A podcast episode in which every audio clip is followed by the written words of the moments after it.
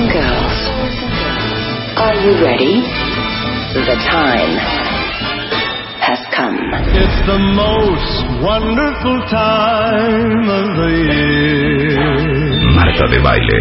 With the kids jingle belling and everyone telling you be of good cheer. Modo navideño. It's the most wonderful time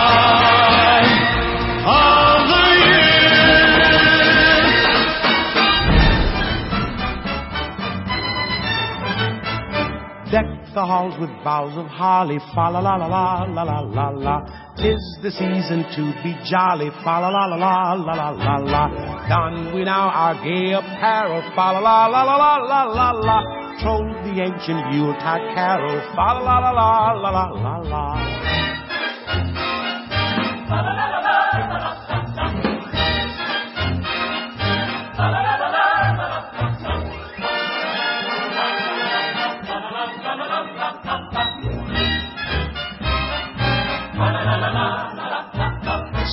The blazing Yule before us. Strike the harp and join the chorus. Follow me in merry Ay, esa es mi favorita. Deck the ¿Qué? halls. Me, me, me encanta Nat King Cole, es lo máximo. Deck the halls de Nat King Cole este jueves 28 de diciembre en lo mejor de. Marta de baile en W. Muy bien. ¿Qué vamos a hacer el día de hoy? ¿Qué? Bueno, hoy yo creo que fue el chico sensación del 2017. Mi amigo Emilio Div Ah, vino ¿qué a contarnos programa, sobre lo hipocondriaco que es. Remigio Gómez también acá y Edilberto Peña, nuestro neuropsiquiatra. Este es un programa especialmente para todos ustedes que son súper hipocondriacas y que tienen pavor a enfermarse. Bueno, de eso vamos a hablar el día de hoy. ¿Cómo le hacen las enfermeras y los enfermeros? Y tenemos a tres enfermeros que Trabajan, no importa si es Navidad, si es 25, si es 31, si es primero de enero, 24 por 7, fines de semana y hacen una labor increíble y este año celebramos a todas las enfermeras y a los enfermeros y también cómo le hacen los controladores aéreos. No puede ser como nos reímos en este programa. Nos dimos cuenta lo malas controladoras aéreas que seríamos Rebeca y yo y nos carcajeamos sin parar. No se lo pierdan porque van a aprender tanto de lo que sucede Genial. en un aeropuerto y lo mal trabajo que haríamos Rebeca y yo si tuviéramos ese chamba. Así es que disfruten tanto como disfrutamos nosotros haciéndolo este año. Esto es lo mejor de Marta de Baile, hoy jueves 28 de diciembre en W Radio. Lo mejor del año con Marta de baile. En W. W Radio. Un aplauso para los controladores. ¿Se acuerdan que ya vinieron pilotos? Ya vinieron sobrecargos. Sobrecargos. Y traíamos un pendiente con ustedes. Y no saben la ilusión que tenemos que estén acá. Les voy a presentar. Ángel Iturbe es el secretario general del Sindicato Nacional de Controladores Aéreos. Tiene 39 años de experiencia como controlador de tránsito aéreo. Eh, bueno, ha sido controlador de aeródromo, de aproximación, de radar terminal. No entiendo nada de eso. Ahorita con las explicarán. funciones propias a lo largo de casi 40 años de servicio activo. Es miembro del colegiado fundador del Colegio de Controladores de Tránsito Aéreo de México y como piloto aviador acumuló más de set- 7.500 horas de vuelo en Pitácora trabajando. Un aplauso. Un aplauso, señor. cómo no. Ángel, Iturbe. ¿Viste qué bonito te presenté, Ángel? Muchas gracias. No tengo idea que es como todo este rollo de aeródromo, aproximación y radar. Ahorita lo platicamos. Ahorita lo platicamos. Yo soy controlador diésel. Dice, Dice. ok, muy bien. Alfredo Covarrubias es secretario de Asuntos Jurídicos del SINACTA, tiene 24 años de experiencia como controlador aéreo y actualmente es controlador en el Centro de Control México del Aeropuerto Internacional de la Ciudad de México.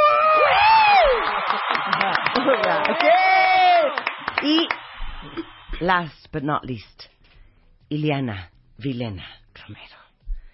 Es una controladora de tráfico aéreo de la sala radar del Centro México del Aeropuerto Internacional de la Ciudad de México. 25 años de experiencia como controladora.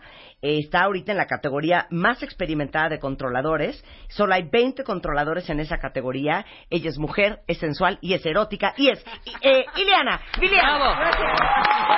Y en esa categoría, Marta, solo hay dos mujeres. Una de ellas es Ileana. Aquí. Y solo son viva. 20. Y solo son Somos 20. en activo, sí. Ay, no lo puedo creer. Bienvenidos. Qué emoción. Se los prometimos.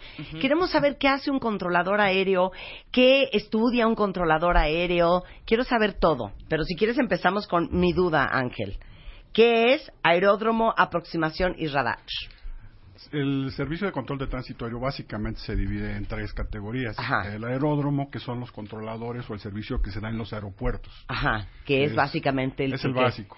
Ahí empieza y ahí termina el control de tránsito aéreo porque de ahí salen los aviones y ahí llegan. Ajá. Entonces es el servicio básico de control de tránsito aéreo. Ajá. El servicio de aproximación es un servicio que se proporciona con la finalidad de acercar a los aviones, de acercar a las aeronaves Ajá. A los aeropuertos Sí. y darle su ascenso inicial cuando salen. Ajá. Y el último es el servicio de control de área, que es el servicio donde ya los controladores llevamos a los aviones hasta su nivel más alto para que alcancen sus niveles de crucero, sus velocidades de Sí, crucero, sí, para que se puedan trasladar. Y el camino eh, de llegada es el contrario, ¿no? Vienen a las altas velocidades, altas, grandes altitudes, tienes que iniciar su descenso, pasan con el controlador de aproximación y finalmente llegan otra vez al aeródromo. Eso es lo básico. Para hacer ese trabajo, los controladores contamos con varias herramientas. Ajá. La primera y la principal son las comunicaciones. Sí. Tenemos que mantener una comunicación directa con los pilotos. Sí. Esa comunicación se hace a través de frecuencias de radio. Nosotros hablamos así como estás hablando tú por Sí, sí. con la diferencia que nosotros sí recibimos respuesta cuando le hablamos a alguien. Sí. Pero es un sistema de comunicación, se llama Unicom, porque o hablas o escuchas. Sí. No es como el teléfono que puedes estar hablando Como y escuchando. walkie-talkie. Como un walkie-talkie. Tú no podrías, Marta, estarías interrumpiendo al piloto todo el tiempo. El, el problema cuando Me costaría el cambio fuera. cambio fuera. Sí, claro. El problema cuando interrumpes en nuestro sistema de comunicación es que nadie te escucha. Si alguien está hablando, Sí. está utilizando la frecuencia, nada más la puede usar una persona a la vez, y alguien más habla, ya no se escucha ninguno de los dos. O sea, por ejemplo, por ejemplo, Se o sea, a se ver, por ejemplo, Eliana, tú dime algo, yo soy el piloto, dime algo. Eh, Aeroméxico 524. Cero oigo, no oigo. Eso no. No, eso sí, claro, eso, eso no. Ok. Bueno, los que estamos en los otros aeronaves, Sí. en lugar de escuchar que tú dijiste no oigo, que él dijo, ella dijo Aeroméxico, nada más escuchamos, escuchamos un pitido. Exacto, y claro. Como traemos el headset y los pilotos traen headset, pues Sí. se escucha muy molesto, bastante muy molesto, ¿no? muy molesto. Entonces así se eh, en Unicom. Sí, ese es el sistema de comunicación, De es la comunicación. principal herram- herramienta fuera de la voz, ¿no? Porque Claro. la principal herramienta es la voz y el oído. Claro. Eh, esas frecuencias que se utilizan, mm, más bien esas frecuencias nosotros las utilizamos para darles a los aviones instrucciones o autorizaciones. Sí. Los pilotos nos dicen, en el servicio básico, dónde están. El, Sí. el problema básico de la navegación es dónde estoy, a dónde voy y cómo me voy. Ok, a ver, vamos a ver si yo, yo- si yo puedo adivinar más o menos cómo sonaría. Pregúntame dónde estoy. A ver, Marta de Baile 501, ¿dónde se encuentra? ¿Sí, no? ¿O no sé? No, no sé. No, no sé. Bueno, a, veces sí cuando las frecuencias fallan, ¿no? Pero, Pero no, no hay respuesta. No hay respuesta, exacto. 501 Marta de Baile, 32 mil pies, 64 63 28, Meridiano de Greenwich. ¿No? Bien, bien. De Greenwich. No ¿Cuál es idea? Pero me Es suena que- que lo de Meridiano está cañón. Lo ¿no? que pasa es Sí, que sea, es un reporte de posición, ¿no? Claro. el sistema básico de comunicas de navegación que utilizamos nosotros no se usan este coordenadas geográficas. Utilizamos unas cartas, por ahí traigo una carta, ahorita se las enseñamos, Sí. que son aerovías, son las No, bueno, son las este O sea, en el cielo hay, hay carreteras. carreteras. En el cielo hay pero carreteras. son virtuales, no Sí, sí. nada más están trazadas y Sí. se reciben electrónicamente. Claro. A ver, entonces vamos a ver, te voy a hacer una prueba, Ángel. A ver. Ángel Iturbe, 645, su posición, por favor. ¿A quién le contesto? ¡A mí! Yo soy Marta tu de con- baile Ángel 645 hasta adelante y del lado izquierdo.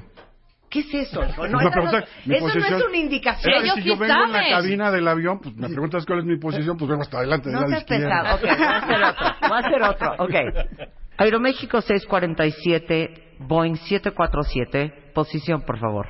Aeroméxico 647 Heavy, estamos pasando México, descendiendo de 32 mil pies. Ay, dijo Heavy. O sea, pero a Hazme ver, eso. Ángel, yo no sé si estás en Aguascalientes o si estás en Tapachula. Pasando México. Es el BOR México. Es una radiofacilidad que está... La Ah, ahí, ustedes está dando sí la saben. posición. Ustedes Bueno, y sí. lo estamos viendo en el radar. ¿Eso qué es? ¿El bordo de el Valle de México? No, es, es un, este, una abreviatura de un nombre muy largo que es Very, Very High Omnidirectional Beacon. Es una radioayuda, entonces, para no estar diciendo todo eso continuamente, todas esas facilidades como estas Sí. Se llaman DOR con B chica. Entonces, nosotros estoy sobre el BOR México, estoy pasando sobre esta radiofacilidad. Entonces, yo como controlador, aunque no lo viera en el radar que decía que es el control básico, yo ya sé dónde está Ah, exactamente. ok, ok. Porque tengo esta carta. Entonces, cuando él me dice estoy pasando el BOR México, yo sé que está aquí. Ya sabes dónde está. ¿Todos los pilotos de todas las líneas aéreas se les entiende el inglés o están como los taxistas de Nueva York? No, pues hay que a veces hasta estar adivinando, ¿no? Pero ver. digo ya por la... A ver, ¿quién es el que dices, o sea, neta me va a tocar un avión coreano? O sea, a ver cómo lo aterrizo. ¿O qué, qué, qué nacionalidades cuesta mucho entenderles el inglés? Chinos y los rusos. ¿Los chinos y los rusos? Cuando- el cubana cuando viene con otra tripulación que trae el inglés que hablan, es- ay, A ver, tipo. tipo eh, cubana one free one, pero obviamente el, el acento, no, no me sale el acento, pues, pero Cubana, white, three, one, y descending at 30,000, Sí, sí, algo- A ver, entiéndele. Sí. What's this is Japan One Request. ¿Por qué no escuchamos A ver, un ¿cómo ejemplo? es? A ver, a ver, pongan un ejemplo. El de China, A ver, el- 91, el, ahí lo tienes, el del China 981 contra, en el el JFK en A Nueva ver, York. venga. Súbele.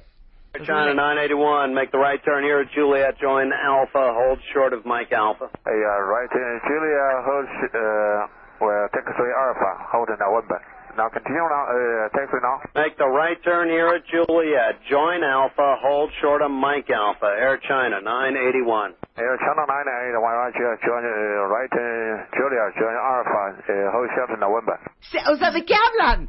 Y, ¿Les lo- y tienes eso? que tienes que repetirles hasta que te repitan lo que tú le estás diciendo, que colaciones lo que para para que no haya ningún error, ¿no? Sí, de, no, Eso fue en el- eso Yo fue en entendí tierra. November clarito. Eso fue en tierra, pero cuando estás dando instrucción en el aire, imagínate, o sea, él Claro. sigue volando, no sigue avanzando. O sea, ¿cuál ha sido el evento que dices, es broma que este cuate no me está entendiendo, qué desesperación, qué preocupación? Mira, yo creo que aquí hay- es una eh, una de las preguntas que nos hicieron era si cuál es el grado de responsabilidad de los pilotos y de los controladores. Es una responsabilidad compartida, porque si no hacemos cada quien lo que nos corresponde, podemos meter un- una situación incluso de un accidente. Claro. Aquí yo creo que también le faltó un poco de criterio al controlador, porque si no me entiende, pues puedo hablarle en Sí. lenguaje claro, Claro. o simplemente le hubiera dicho, no se mueva, Sí, y lo llevando paso por paso. claro. Muevas se 100 enojó metros, un poco. a su derecha. Sí, no, el controlador ya perdido menos al chino. Sí, lo que pasa Sí, es que la presión paciencia. a veces no tienes nada más ese avión. Ajá. Tú ves el mapa del aeropuerto Kennedy y es un mundo de calles de rodaje, plataformas, toda la gente esperando. Te puedes confundir porque hay aviones de la misma aerolínea que te están llamando de diferentes puntos y todos están pintados igual y son el mismo tipo de avión. Claro. Nada más cambia su número. Entonces sí llega un momento en que la presión eh, no te permite Sí, expresarte y dices yo me Claro. pego el librito y si no me entiende Claro. que se quede. ¿Desde cuándo lo agarran ustedes? O sea, por ejemplo, un vuelo Houston-México, Estados Unidos. Estados Houston. Unidos, Houston. centro Houston. ¿Hasta dónde llega Houston? a la A la frontera. frontera, Laredo. el centro Y de Monterrey. repente es, Alfredo, this is Houston 455, this is Aeroméxico 747, te lo paso, hijo. Le das No. la fre- frecuencia, le das el Le- cambio de frecuencia. La, la frecuencia la que tiene que transmitir y entonces pasa al control del tránsito de México. De el centro México, control pero es- Monterrey. ajá, en México, Monterrey, México ok. también tiene todo el espacio aéreo en el mundo está controlado y cada país tiene su espacio específicamente eh, Mapeado. mapeado. En el caso de México al mismo tiempo está dividido en cuatro centros de control. Sí. El centro de control Monterrey, Mazatlán, México y Mérida. Ok. Y esos centros de control tienen sectores para que también, a su vez, este, una persona no se sature de tráfico, ¿verdad? Entonces, Houston se lo pasa a Monterrey, Correcto. Y Monterrey se lo pasa al centro México. al centro de México. Correcto. Y estás tú, por ejemplo, Alfredo. Sí. Y entonces ya te pasaron el que viene de Houston. ¿Desde dónde ya lo tienes tú? San Luis Potosí. Al norte de está- Tampico, más o menos, Ah, a la altura de. Tampico. Eso es Centro México. Eso Desde hasta- ahí hasta ya allá lo estás abarcamos viendo. Centro México, sí. Y es lo vemos tuyo. desde antes, pero me lo transfieren de frecuencia y de control Ahí. 50 millas aproximadamente al norte de Tampico. ya lo estás viendo, Sí. pero le falta como una hora y cacho para aterrizar. Es que aquí habría que aclarar, o sea, está dividido eh, por países, pero Sí. también los países, como dice Alfredo, están Por por sectores, Ujú. digo, por, por este, centros de control, pero también por sectores. Entonces, por ejemplo, ahorita que dijiste de Houston, te lo transfiere, ¿cuál Houston? Houston sector 43. Ah, Porque puede venir no de Houston, sino que el que lo transfiere es el centro Houston en el sector 43, que es el que colinda con México. Estoy diciendo un número X, no sé ok, exactamente. pero cuál ¿cómo sea. sabe eh, Houston 43 Hay que tú no estás topado de, de- de Hay aviones? cartas de acuerdo y tú ya tienes conocimiento de ese avión antes de que te lo transfieran. Ah, ok. O sea, hacen un plan de vuelo, se activa cuando el avión despega, ya recibes estimados, entonces... O sea, hay una preproducción. Claro. Es así, ahí te un- el una avión. información que corre simultáneamente a través, ya sea de canales de voz o, de, o por vía eh, automática, eh, eh, este, de informática, ¿no? Puede llegar a una computadora, lo que sea. Llegando a México, lo recibe un sector del, de- de- del Centro de Control de 4 de México. Y de ahí pasa a otro sector y a otro sector. Ahorita que preguntabas cuántos aviones puede manejar, hay normatividad. El controlador debe tener tiempo suficiente para escuchar, para analizar, para dar instrucción y para vigilar. Entonces, el número se calcula en el espacio aéreo que se va a trabajar, cuáles son las necesidades por las velocidades del avión contra el tamaño del, del sector que se va a man- manejar del espacio aéreo, para ver cuántos aviones puede manejar simultáneamente un controlador con seguridad. Ya. O sea, el chiste es que no. Claro. Entonces, no bueno, tú lo estás viendo desde, desde Tampico. Sí. Y entonces ya lo ves venir, pero ahí está tu pendiente. Y ese es uno de nueve aviones más que estás viendo. Estás viendo uno que viene de Mérida, uno que viene de Cuba, uno que viene de Y Rusia. otros que van saliendo. Y, Y que pueden quedar de frente. de unos que. O no es de yo nada más veo los que llegan. Claro, ¿no? Y Tú, mira, tú encárgate de los que salen. Correcto. Y yo, precisamente mi función es evitar que se encuentren de frente, que haya una separación. Puede ser horizontal o vertical. ¿Sí? Si a lo mejor traigo un avión a 41 mil pies, el que va en contrario debe- debería ir a 40 mil, 42 mil. O que esté alguien en la pista. Bueno, No, pues un estamos avión en hablando la de diferentes pista. sectores. Estamos Claro. hablando del es- Claro, al norte de Tampico, Claro, no en claro. espacio aéreo. En, en la torre de control también tiene otra carga de trabajo porque también tienen los rodajes y también tienen los aviones que están despegando y aterrizando. Por eso son varias dependencias y, y todo es un sistema como una maquinita que Por eso, pero ustedes no dos, ustedes dos, este, cuando están en el aeropuerto están viendo los que vienen, que están en Tampico. Los que van a despegar, que van a París. ¿Y quién más? Los que ¿Ya? sobrevolando. Los que sobrevuelos que vienen de Sudamérica y van a Estados Y Unidos van a o cruzar Canadá. México, esa Va- también los ves. También se ven, también se ven. Qué preocupación. Eso es el centro de control, pero en lo que es Terminal México, que es donde estoy yo actualmente, que es eh, la posición que ocupo, puedo estar eh, controlando llegadas, ahí se, se divide precisamente porque es lo- vamos teniendo lo- los aviones con separaciones más pequeñas de, de hasta 5 millas entre aviones a la misma Sí. altitud, pero ya y eh, formándolos para que vengan Para a aterrizar a a, aterrizar. México. Pero ¿cómo O sabes? si van Ajá. de salida, estoy en control de salidas y los tengo que ir separando también porque hay veces que hay alcances, ¿no? Se Pero es que no entiendo, por hija. las velocidades. A Entonces ver. tienes que estar checando y reduciéndoles velocidad A o ver. incrementándoles velocidad para que no haya esos alcances. Bueno, no saben la cantidad de fans. Dice aquí una cuenta En mi vida me puedo quejar de que mi vuelo se demoró después del trabajo de estos Pues sí, héroes y heroínas. Bueno, aquí fue otra pregunta que nos hicieron y es muy interesante hablar de la cuestión Muchas de las demoras. Ah, no, eso espérate. porque No, casi no, siempre ahorita. tiene la culpa el que no está. Ah, ahorita vamos a ir al corte y regresando las demoras. Cuando te dejan ocho horas estacionado en el gate. Cuando llegas de un vuelo infernal y no tienen el gate listo.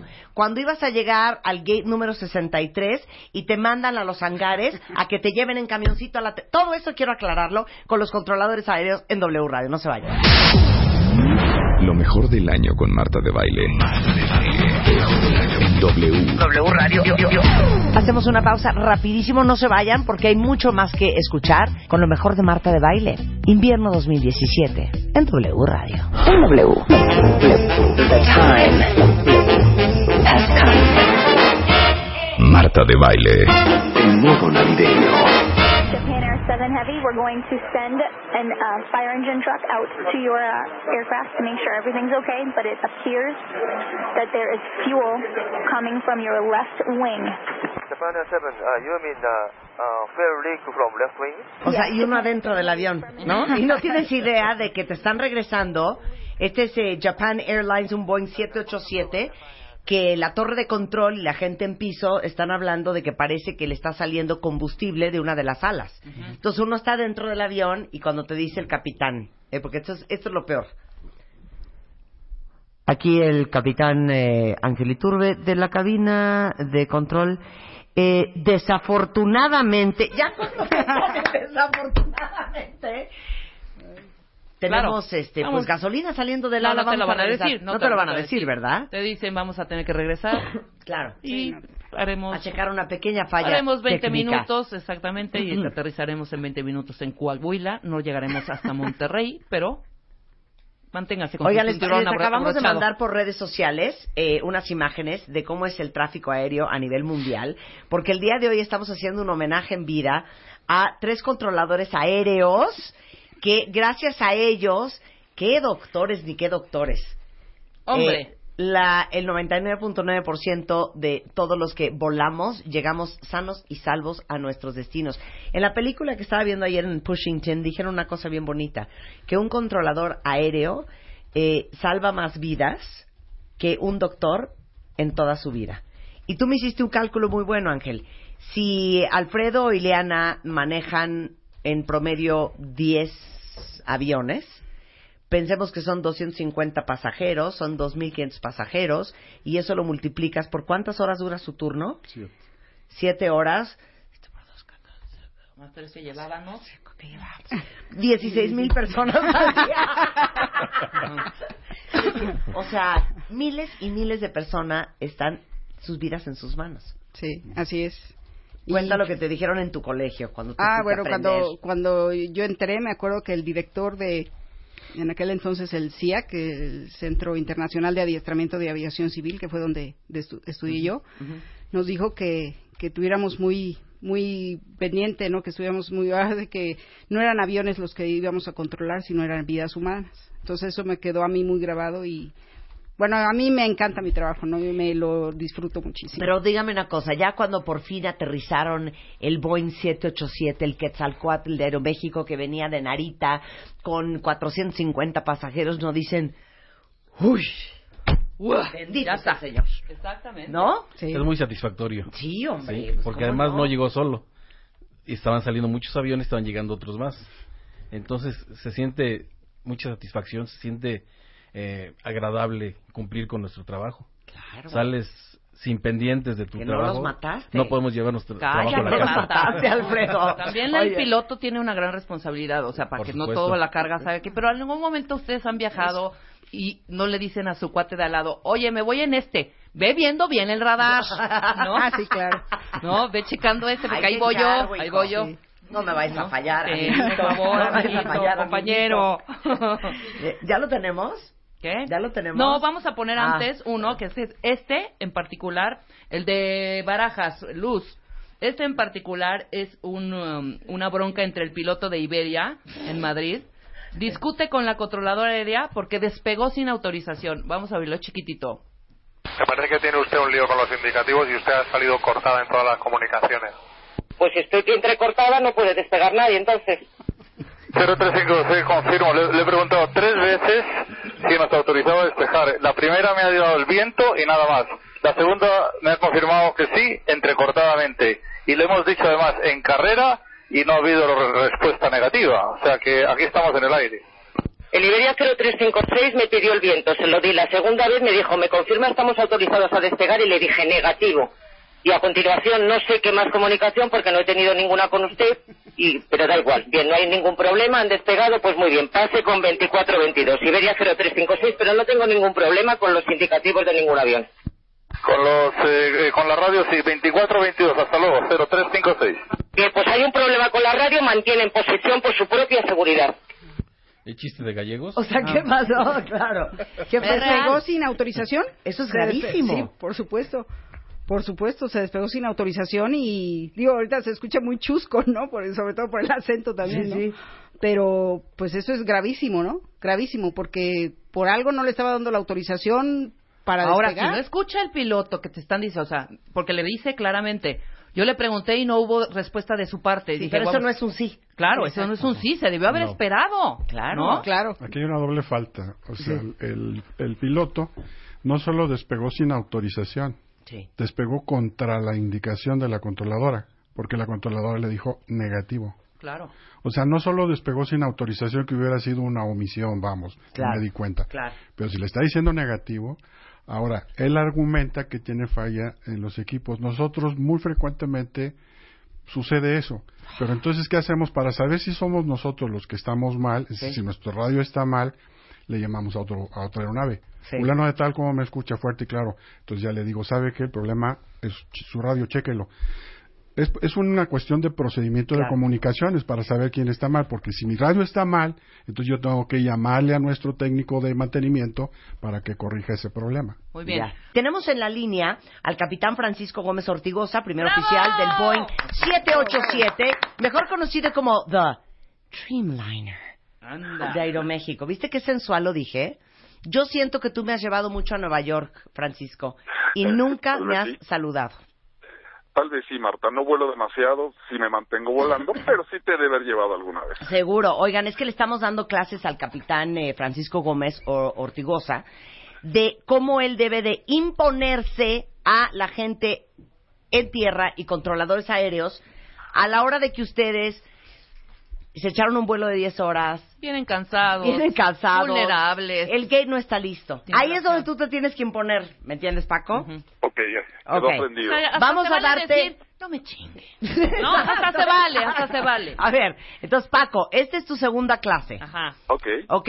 Eh, Ileana te va a dar la instrucción y tú, eh, pues como un capitán eh, de primera categoría de Aeroméxico, tú vas a hablar como hablarías con ella si estuvieras volando, regresando un Londres-México, ¿ok?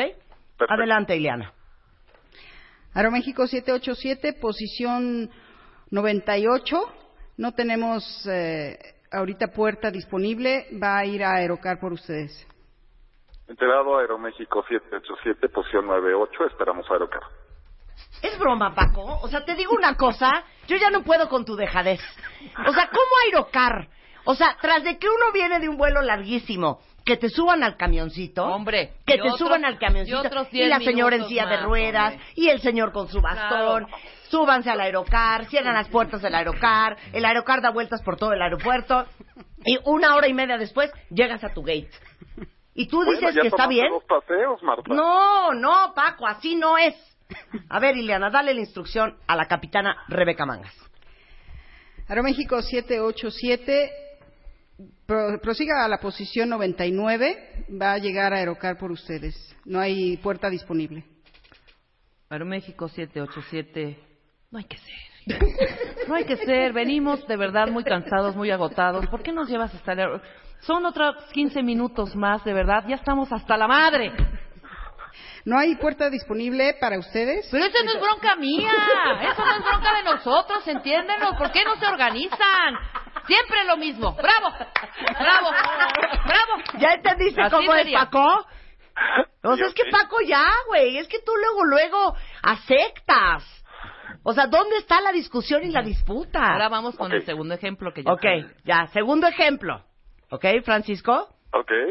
Estás en JFK, es 23 de enero, en el vuelo, que tal me lo sé, que sale a las 4.45 de la tarde. De John F. Kennedy hacia la Ciudad de México, aterrizando por ahí de las 10 de la noche. Ok. ¿Ok? Adelante, Ileana. Aeroméxico 008. Eh, tenemos eh, demora de 20 minutos. No hay disponible ahorita, es número 4 en la secuencia para el deshielo de las alas. Enterado como número 4 en eh, secuencia de deshielo, esperamos demora Aeroméxico 7008. Mal otra vez, Paco. ¿Sabes qué, Paco? así no se puede. No se puede así, Paco. No es así. A ver, Ileana, dame la instrucción. Tú somos capitán y pilota, Sí, ¿eh? porque sabes que Paco nada más antes. Siento que no estás del lado del pasajero. Exacto. Ajá. No estás del lado del pasajero. Es más, a ver, venimos todos aquí en el avión. Ahora explícanos lo que te acaba de decir Ileana desde la cabina de piloto. ¿Quieres que te lo explique? Ah, como Ah, si fuera pasajero. ah, exacto, Ok, exacto. Señores pasajeros de la cabina de pilotos, el Centro de Control de Tránsito nos ha informado, tenemos una demora para iniciar el deshielo de nuestra aeronave, estimamos 15 minutos más iniciarlo y 20 minutos más para iniciar nuestro despegue. Somos el número 4 en la secuencia. Les mantendremos informados. Güey, no, ay, de veras. Eso es lo que se oye en la cabina, ¿eh? O sea, cuando tú dijiste eso, aquí todo el mundo mentó madre. Claro. Ok, ahora, te vamos a enseñar cómo tener una mejor relación con tu pasajero, ¿ok? Ok. Ok, adelante, Ileana. Aeroméxico 008, demora de 20 minutos, es número 4 en secuencia para enviarle el, el el camión para el deshielo de las alas. A ver, piloto, yo le contesto. ¿No? No voy a contestar. Eh, aquí Aeroméxico 877, eh, sabemos que estamos saturadísimos, pero de verdad venimos muy cansados. Queremos inmediatamente salir ya de este infierno. No. No, me, no me interrumpas, no me interrumpas. Déjame de decirle. Pásamela, pásamela. No, no, deja, bueno, a ver, dile. A ver, señorita, le voy a decir una cosa, ¿eh? Yo clarito vi que Air China, Lufthansa y British Airways llegaron después de mí. Pero es que dile ¿Por de- qué de le verdad, están deshielando dile- las dile alas a ellos antes que a mí? Porque yo también lo vi. Dile, pero dile otra vez, pero dile bien. Yo lo vi, yo lo vi. Llegaron después de Siento nosotros. que no te está escuchando. Cambie bien. fuera, cambie fuera.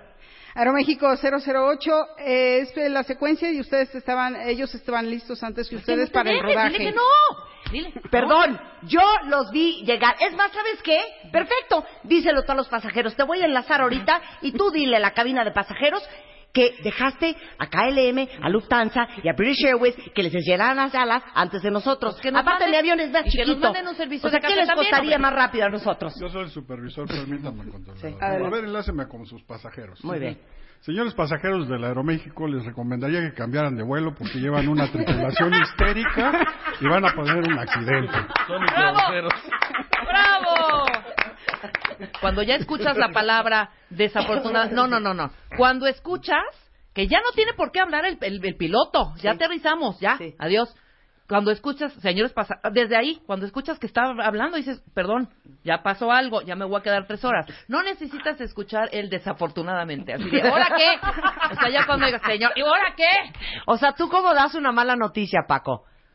Mira, bendito sea Dios, no he tenido que dar No, no, no, no, no, de graves, no, no espérate. Y no queremos escucharlas. Eh, señores pasajeros, nos vamos a morir en los siguientes 10 minutos. No, no, no. O sea, ¿cómo te avientas el no hay gate? ¿Cómo te avientas el vamos a estar dos horas en la plataforma? Las demoras, ¿Cómo sobre te avientas todo. la demora? ¿Cómo, ¿Cómo lo dices? A ver, quiero oírte. Exactamente como se los dije. No, o sea, a ver, hazlo otra ¿así? vez, pero ¿Otra vez? formal. Aquí Señores la- pasajeros de la cabina de pilotos, eh, no hay puerta disponible por el momento. En unos minutos más nos darán más información. Estaremos llegando a la internacional. Eh, en minutos más les daremos, les daremos la puerta a la que llegaremos. Hijo, uno- ¿cuántos son unos minutos? Sí. Unos Son- minutos. uno está atrás horas. ¿Qué es unos minutos? Ay, señorita. Pues ahorita va a salir con qué. A ver, dile, pregúntale a la señorita Pero sobre mira, Rebeca, creo que acabas de irte a un punto del problema Ajá. que no habíamos contemplado, que no hemos comentado. Porque a fin de cuentas yo como controlador estoy allá sentadito y nomás le digo no hay no hay, este, No hay, eh, claro. lugar y ahí te ves, ya apago el radio. Sí, claro. No, no se hace, pero bueno, vamos a suponer. No, no, no pasa de ahí. La presión puede ser lo que me digas por el radio. El piloto es el que tendría que asimilar ese coraje o ese disgusto. Pero cuando el piloto se lo dice a los pasajeros, quien tiene que batallar a los pasajeros el son los compañeros sobrecargos. A los sobrecargos, claro. Ellos son los que reciben todo. Sí, tienes toda la razón, Ángel. La próxima vez voy a llegar. Ábrame, capitán. Ábrame, capitán. Ábrame, con capitán. usted el rollo. Penny, Penny, Penny. Así voy a estar en la puerta de Francisco. Muy bien. Oye, No, nada más. y te- voy a decir algo, ¿eh? ¿Qué? Realmente este tipo de demoras no solamente afectan a los pasajeros, afectan a todos, ¿no? Sobrecargos, pilotos, porque nosotros, ustedes llegan a su, a su destino, se bajan y se van, nosotros muchas veces continuamos a otros destinos y regresamos, entonces esto nos aumenta las jornadas de vuelo bastante. A nuestros compañeros sobrecargos también. Para los controladores es complejo tener a los aviones en tierra con pasaje a bordo. Entonces realmente es- son situaciones que no son cómodas para nadie, ¿no? Sí, Pero- por eso no quieras ahorita conmiseración del pasajero. Oye, Paco, nada más una pregunta. Claro. Esto, esto, esto tiene que existir. Así como uno va a llegar a la oficina de pasaportes y entonces, como es prima de una amiga mía, pues no hice la fila. En los aeropuertos no hay sesgo, o sea, por ejemplo, es que Alfredo le fascina British Airways y siempre les da privilegio. Prioridad, prioridad. Liliana está trastornada con los australianos y entonces, ¿cuántas? Siempre le da chance de que aterrice primero. ¿No pasa eso? No, No. es- funciona bajo Sí, el esquema del de primero que llega, Ajá. el primero que llega, primero que se la atiende. Claro. Sí, el primero que llega, el primero se O sea, pero tú no sientes, neta, discriminación en los aeropuertos internacionales. No, para nada, ¿eh? ¿Cero? Para nada. Ahora, ¿cuál es el aeropuerto más, con el equipo más monísimo, encantadores del mundo?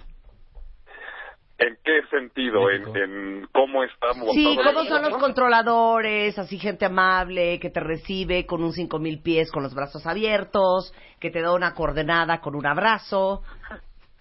Podría ser el aeropuerto de la Ciudad de México. ¡Ay, bravo! Gracias, Paco. Pero le dan la bienvenida, ahorita ya es más bien para ustedes, y para ti también, este, Paco. atención. Si has estado en algún país muy lejos de aquí, que digan, welcome a Mexico, que se oiga bonito. Sí, prácticamente los destinos, los destinos muy lejanos, en- París, en Narita, en Japón, es donde te, eh, te saludan muy efusivamente cuando, cuando haces tu primer contacto. Ay, Ay, qué bonito. Oye, mil gracias, Francisco. No, muchas gracias Marta y, y un saludo a mis compañeros controladores y muchas gracias Marta por, por hacer públicas nuestras carreras que son sumamente bonitas y que la gente las conozca y que sepan que es una gran opción para trabajar, una gran opción de vida el trabajar en el medio aeronáutico. De veras, muchas gracias por porque por dejar que tu público se entere que estamos nosotros. No, sensacional, Francisco. La forma en que nos lo puedes agradecer es no seas dejado. y cuídanos, hijo, siempre. Claro que sí, Marta. Te mandamos un gran beso. Gracias, Paco. Hacemos Saludos. una pausa, una pausa en W Radio. ¿Cuántas horas trabaja un controlador aéreo? ¿Qué tiene que estudiar? ¿Y por qué urge, cuentavientes, que muchos de ustedes apliquen esta carrera? Porque estamos cortos. Regresando en W Radio. Marta de baile. El modo navideño. El modo navideño. 2017. Estamos de regreso con lo mejor de lo mejor de Marta de Baile en W Radio. Lo mejor del año con Marta de baile. Marta de baile. En W. W Radio. Cactus 15.9, turn left lane 270. Uh, this is uh, Cactus 1539. Hit birds. We've lost thrust on both engines. Returning back towards LaGuardia.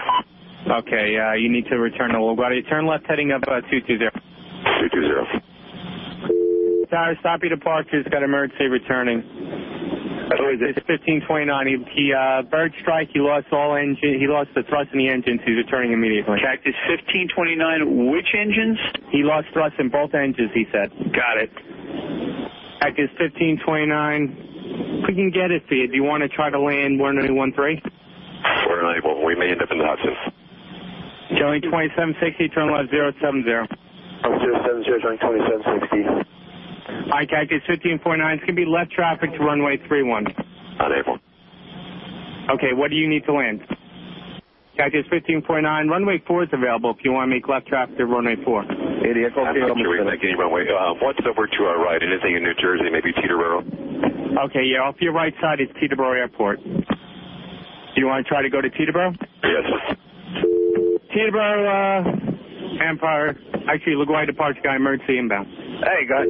Cactus 1529 over the George Washington Bridge wants to go to the airport right now. Wants to go to our airport. Check. Does he need assistance? Uh, yes, he, uh, it was a bird strike. Can I get him in for, uh, runway 1? Runway 1, that's good.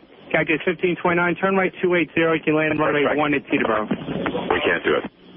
Okay, which runway would you like at Teterboro? We're going to be in the Hudson. Kelly 2760, contact New York 126.8. 2680, join 276. Cactus, uh, Cactus 1549, radar contact is lost. Tower. Yeah, Tower, Blue, Blue Strike. What's, what's your line? Okay, listen. Um, we're going to tell you something important. It's Cactus 1549. We see somebody low level in the Hudson River below 400, okay? You're going to need to um, alert the New York and New Jersey Port Authority police over there. New York and New Jersey Port Authority. Okay, he's on the Hudson River. He's just about a mile and a half north of the Lincoln Tunnel. Last sighted below 900 feet. We still got a target on him, but he looks like he's low level. Okay. Okay? All right, good. And that's Cactus 1549, 1549er. 1549. And what, what, what airline is that? Um, U.S. Air, Cactus. Okay, thanks. County LaGuardia. County. Get me a police department helicopter if you got one on your frequency. Say again? Get me a police department helicopter if you got one on your frequency right now. We don't have one now. We'll, we'll, we'll make a call. You get anybody, you send them right over to the Lincoln Tunnel. We had a Cactus Airbus go down in the water. I got it. Okay. Okay? Cactus, we got a report he went down in the river of being the Intrepid. Okay. Thank you. Okay? Okay. Esta es toda este, la grabación de la conversación entre Captain Sully, ¿se acuerdan de ese vuelo de United que eh, eh, no pudo aterrizar y aterrizó en el río Hudson en Nueva York? Ángel. muchas cosas que decir al respecto, ¿no? Ya se han hecho muchos análisis y todo. y me centraría yo en la cuestión del controlador de transitorio, del piloto que podemos agregar, la interesa de la tripulación, la experiencia, lo que hicieron realmente es extraordinario. Extraordinario, porque todavía lo sometieron a, a un chorro de escrutinio Sí, y lo de... cuestionaron, lo cuestionaron mucho su decisión, pero no es lo mismo cuestionar desde un escritorio que cuestionar a los que está Claro. desde la cabina de mando lo que se está haciendo en ese momento. Claro. Las decisiones no eh, lo que está hace rato mencionabas tú de no dijiste Nintendo, dijiste otro aparato, Xbox, ¿no? sí. Xbox. O sea, no es de que aprieto un botón y ya está el avión ahí o ya se cayó, ya claro. es- eh, eh, transcurre tiempo, en ese tiempo pasan mil cosas por el cerebro de toda la gente. Me centraré en la cuestión de los controladores. Es un solo controlador el que está manejando esa operación, que es el controlador de salida, supongo, ya, ya había salido, ya había despegado de la torre. Se reporta de que tiene una emergencia, que es el, el Bear Strike, que golpeó con aviones, con eh, pájaros, pierde los dos este, motores. Aquí hay que también decir que hay, eh, porque alguien por ahí mencionó de que cómo era posible que se hubiera encontrado aves a esa altitud.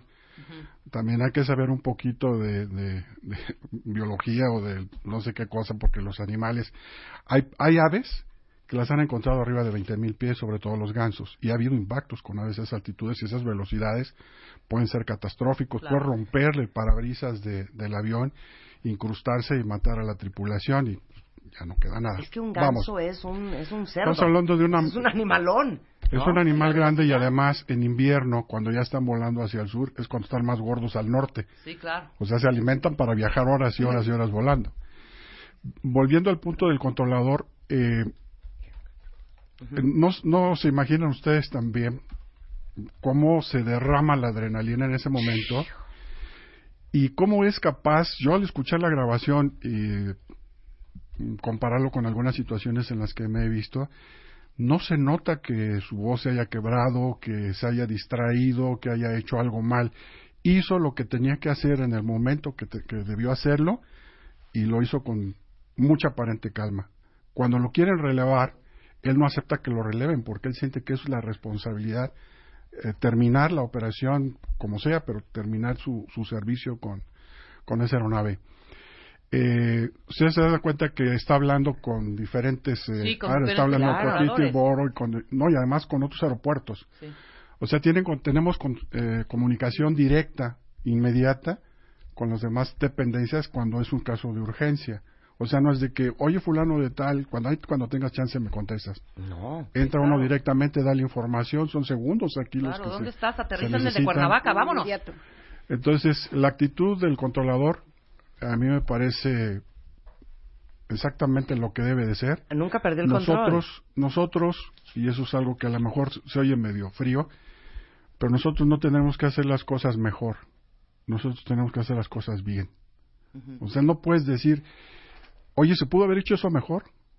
Hizo lo que tenía que hacer. Claro. Se fue bien. por el librito, Claro. eh, con un autocontrol extraordinario y las cosas salieron al final de cuentas bien. Independientemente, no me meto en la cuestión del avión, en la cuestión de los pilotos, en la cuestión de las condiciones meteorológicas, porque también tuvieron muchísima suerte. que hayan estado a esa distancia, que no haya estado congelado el río, el Claro. río que no haya habido viento, Sí, no, porque el- no, no. pe- cualquier oleaje durante el aterrizaje hubiera sido catastrófico. Claro, oye, eh, pero antes aparte de que le cuando... preguntes eso, la hundida de esas toneladas de ese avión, ¿en cuánto tiempo se hundiría?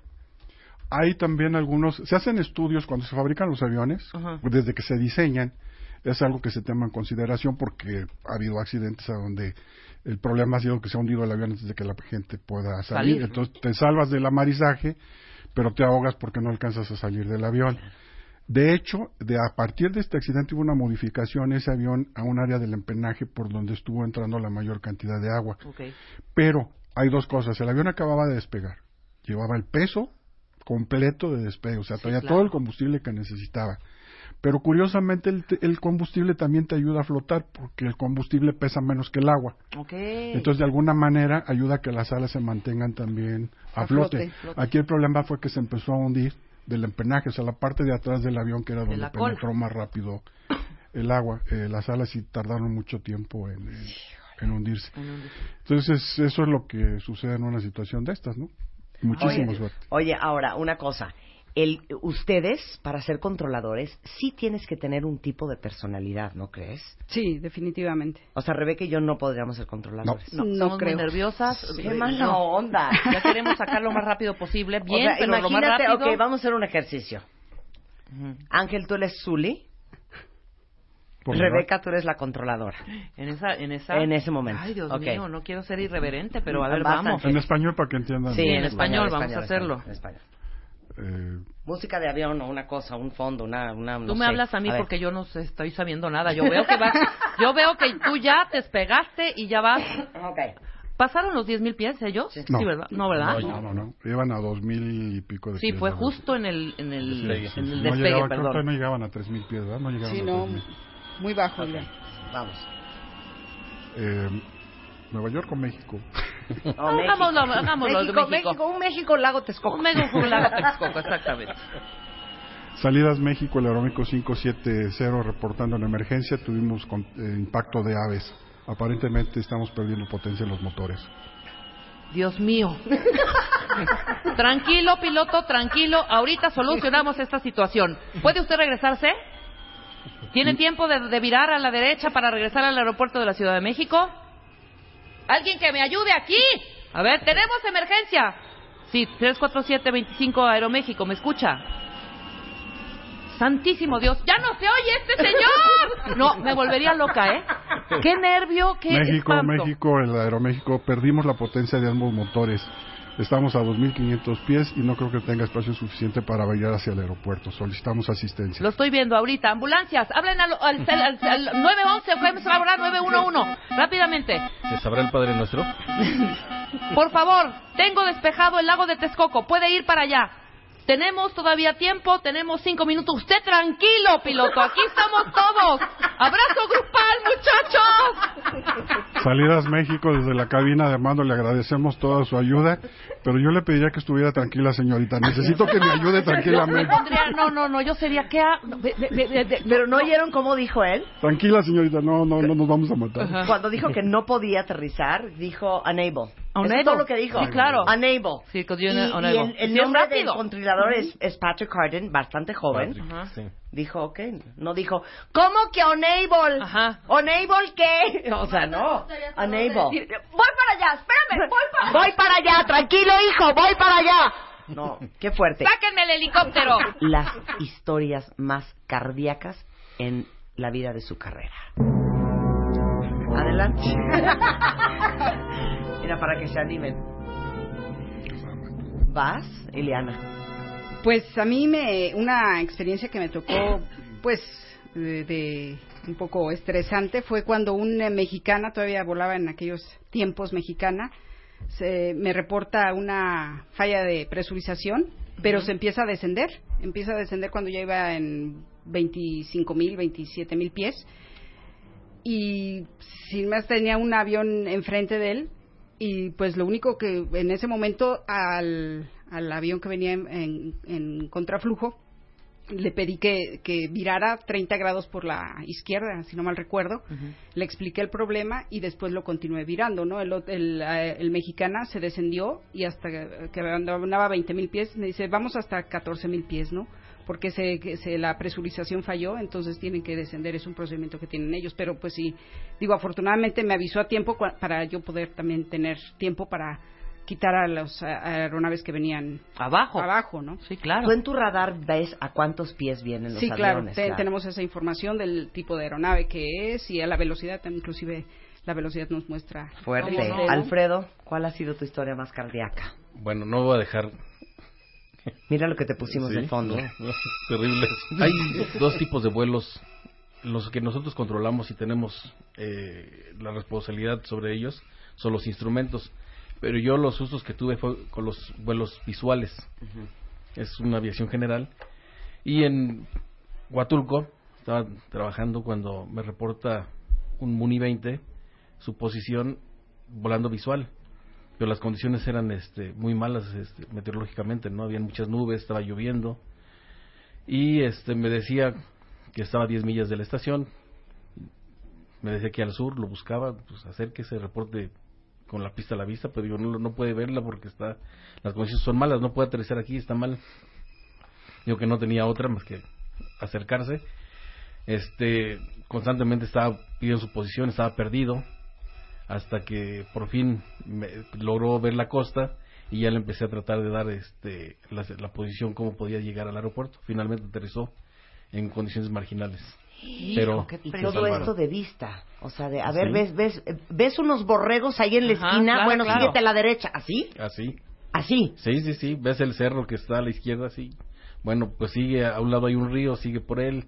Este, aproximadamente cinco millas vas a ver el faro, debe estar, ver la luz. Bueno, no, no lo veía, entonces yo estaba muy desesperado, ¿no? Duró como 20 minutos la situación. Pero muy bien, Alfredo. Muy, Muy, bien, bien. Alfredo. ¿Sabes qué? Aplausos. Muy bien. Le Pero tengo bien, tanto Lolo. miedo a la de Ángel. Póngale su música. No, mira, me vienen a la cabeza un montón de cosas, de experiencias a lo largo de toda mi vida, pero la más dramática es ver que se estrella un avión enfrente de, de uno. Un avión de carga, un Sabre Liner, en la Torre Culiacán. Mi base es Culiacán, yo no estoy en el Aeropuerto Internacional de la Ciudad de México, Benito Juárez.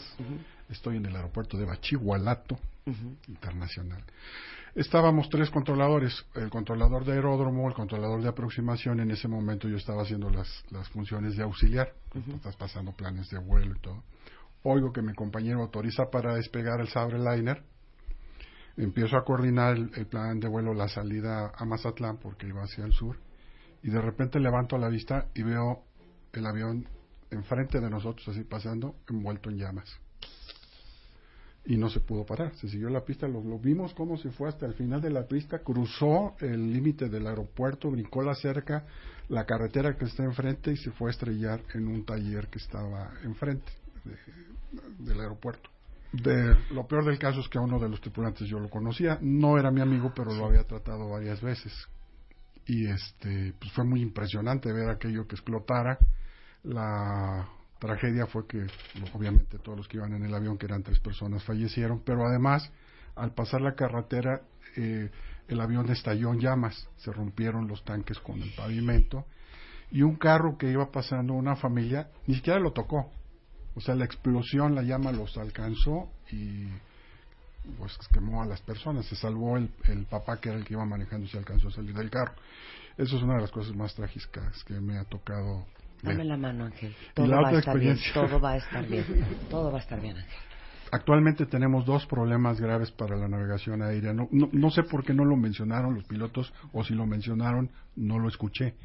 Tenemos el problema de los drones y el problema de los rayos láser.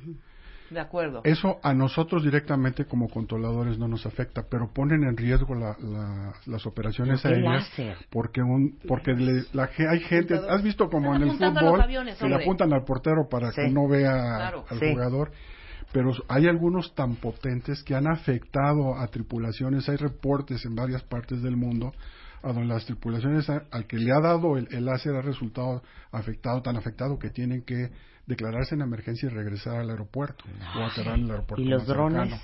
Entonces, a la población en general, no hagan eso, ponen en riesgo vidas, no es un chiste, no es un juego. Ahora hay unas lámparas potentísimas que están vendiendo en el Internet que también perjudican. Y la otra, la de los drones.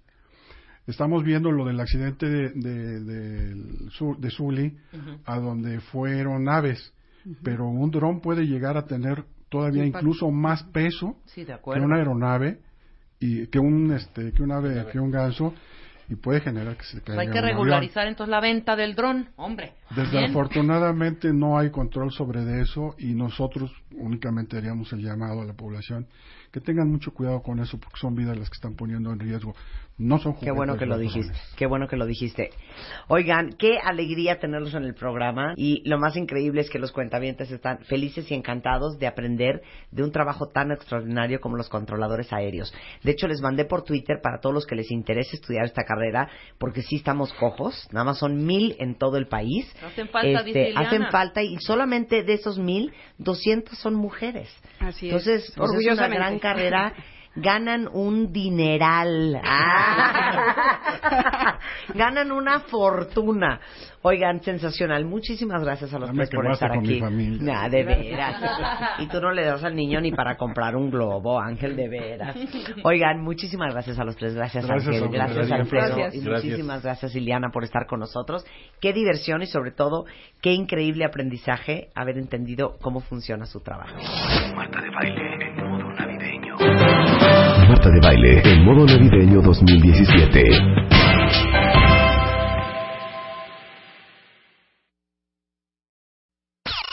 Este mes, en Revista MOA, te decimos cómo eres, según los astros, los números y hasta el horóscopo chino, para que este 2018 vayas con todo. También te explicamos cómo es tu jefe, qué tienes que comer según tu signo, quién es tu pareja ideal, cómo tomar mejores decisiones y que no te afecte el mercurio retrógrado. MOA Diciembre, 128 páginas para descubrir por qué eres, cómo eres. Una revista de Marta de Baile. Marta de Baile. En modo navideño. En modo navideño. 2017. Estás escuchando lo mejor de Marta de Baile en W Radio. Lo mejor del año con Marta de Baile. En W. W Radio. ¿Cómo, cómo, cómo, cómo le hacen? ¿Cómo le hacen? Los y las enfermeras de México y el mundo. Hoy con Marta de Baile. Con Marta de Baile. Hoy comenzamos. ¿Qué tal la entrada? O sea, esa entrada se oye como Starsky and Hutch, ¿no? claro. Tin, tin, tin. Oigan, les quiero presentar a tres enfermeros, enfermeras, porque hoy es el Día Internacional de la Enfermería, cuentavientes, y a mí me trauma, me trauma las enfermeras. Miren, yo estuve mucho tiempo en un hospital el año pasado, este, porque mi hermana, ¿verdad? Estuvo, ¿qué tal eso? Estuvo delicada. Claro. Estuvo delicada. Y me Estuvo eché terapia intensiva y me eché terapia media y luego me eché el cuarto normal. Mira, yo ya era ínchima de las enfermeras y de los enfermeros. Y me trauma su vocación, me trauma el trabajo y yo quiero que todos ustedes celebren con nosotros a los 300 mil enfermeras y enfermeros que hay en México, que no puedo creer, son súper poquitos.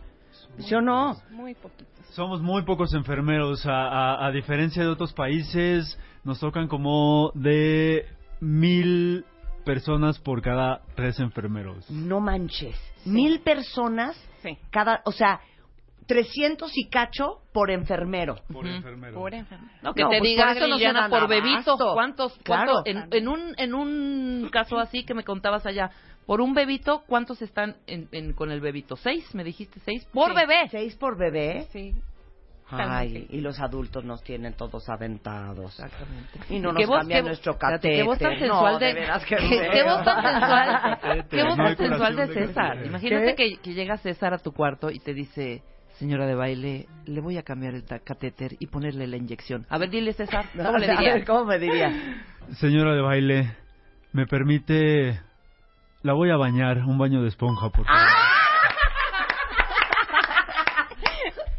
O sea, ¿y hay mujeres que no quieren bañarse contigo?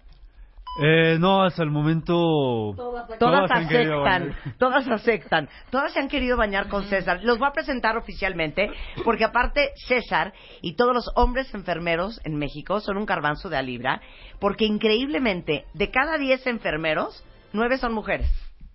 Sí, Y- Es y- y- correcto. y tú cuando dijiste, papá, quiero ser enfermero, Ay, no, me dijo, no eres... eh, ¿qué, qué te dijo? Déjate de joterías. Dice, niño". deja de tejoterías, hijo, y ponte a estudiar otra cosa, ¿no? Claro, porque se espera que los hombres sean doctores, pero las mujeres enfermeras. Sí, claro, y, y- y para un hombre es la pregunta obligada. ¿Por qué no fuiste médico? Claro. ¿Y por qué no fuiste médico? Porque amo la enfermería.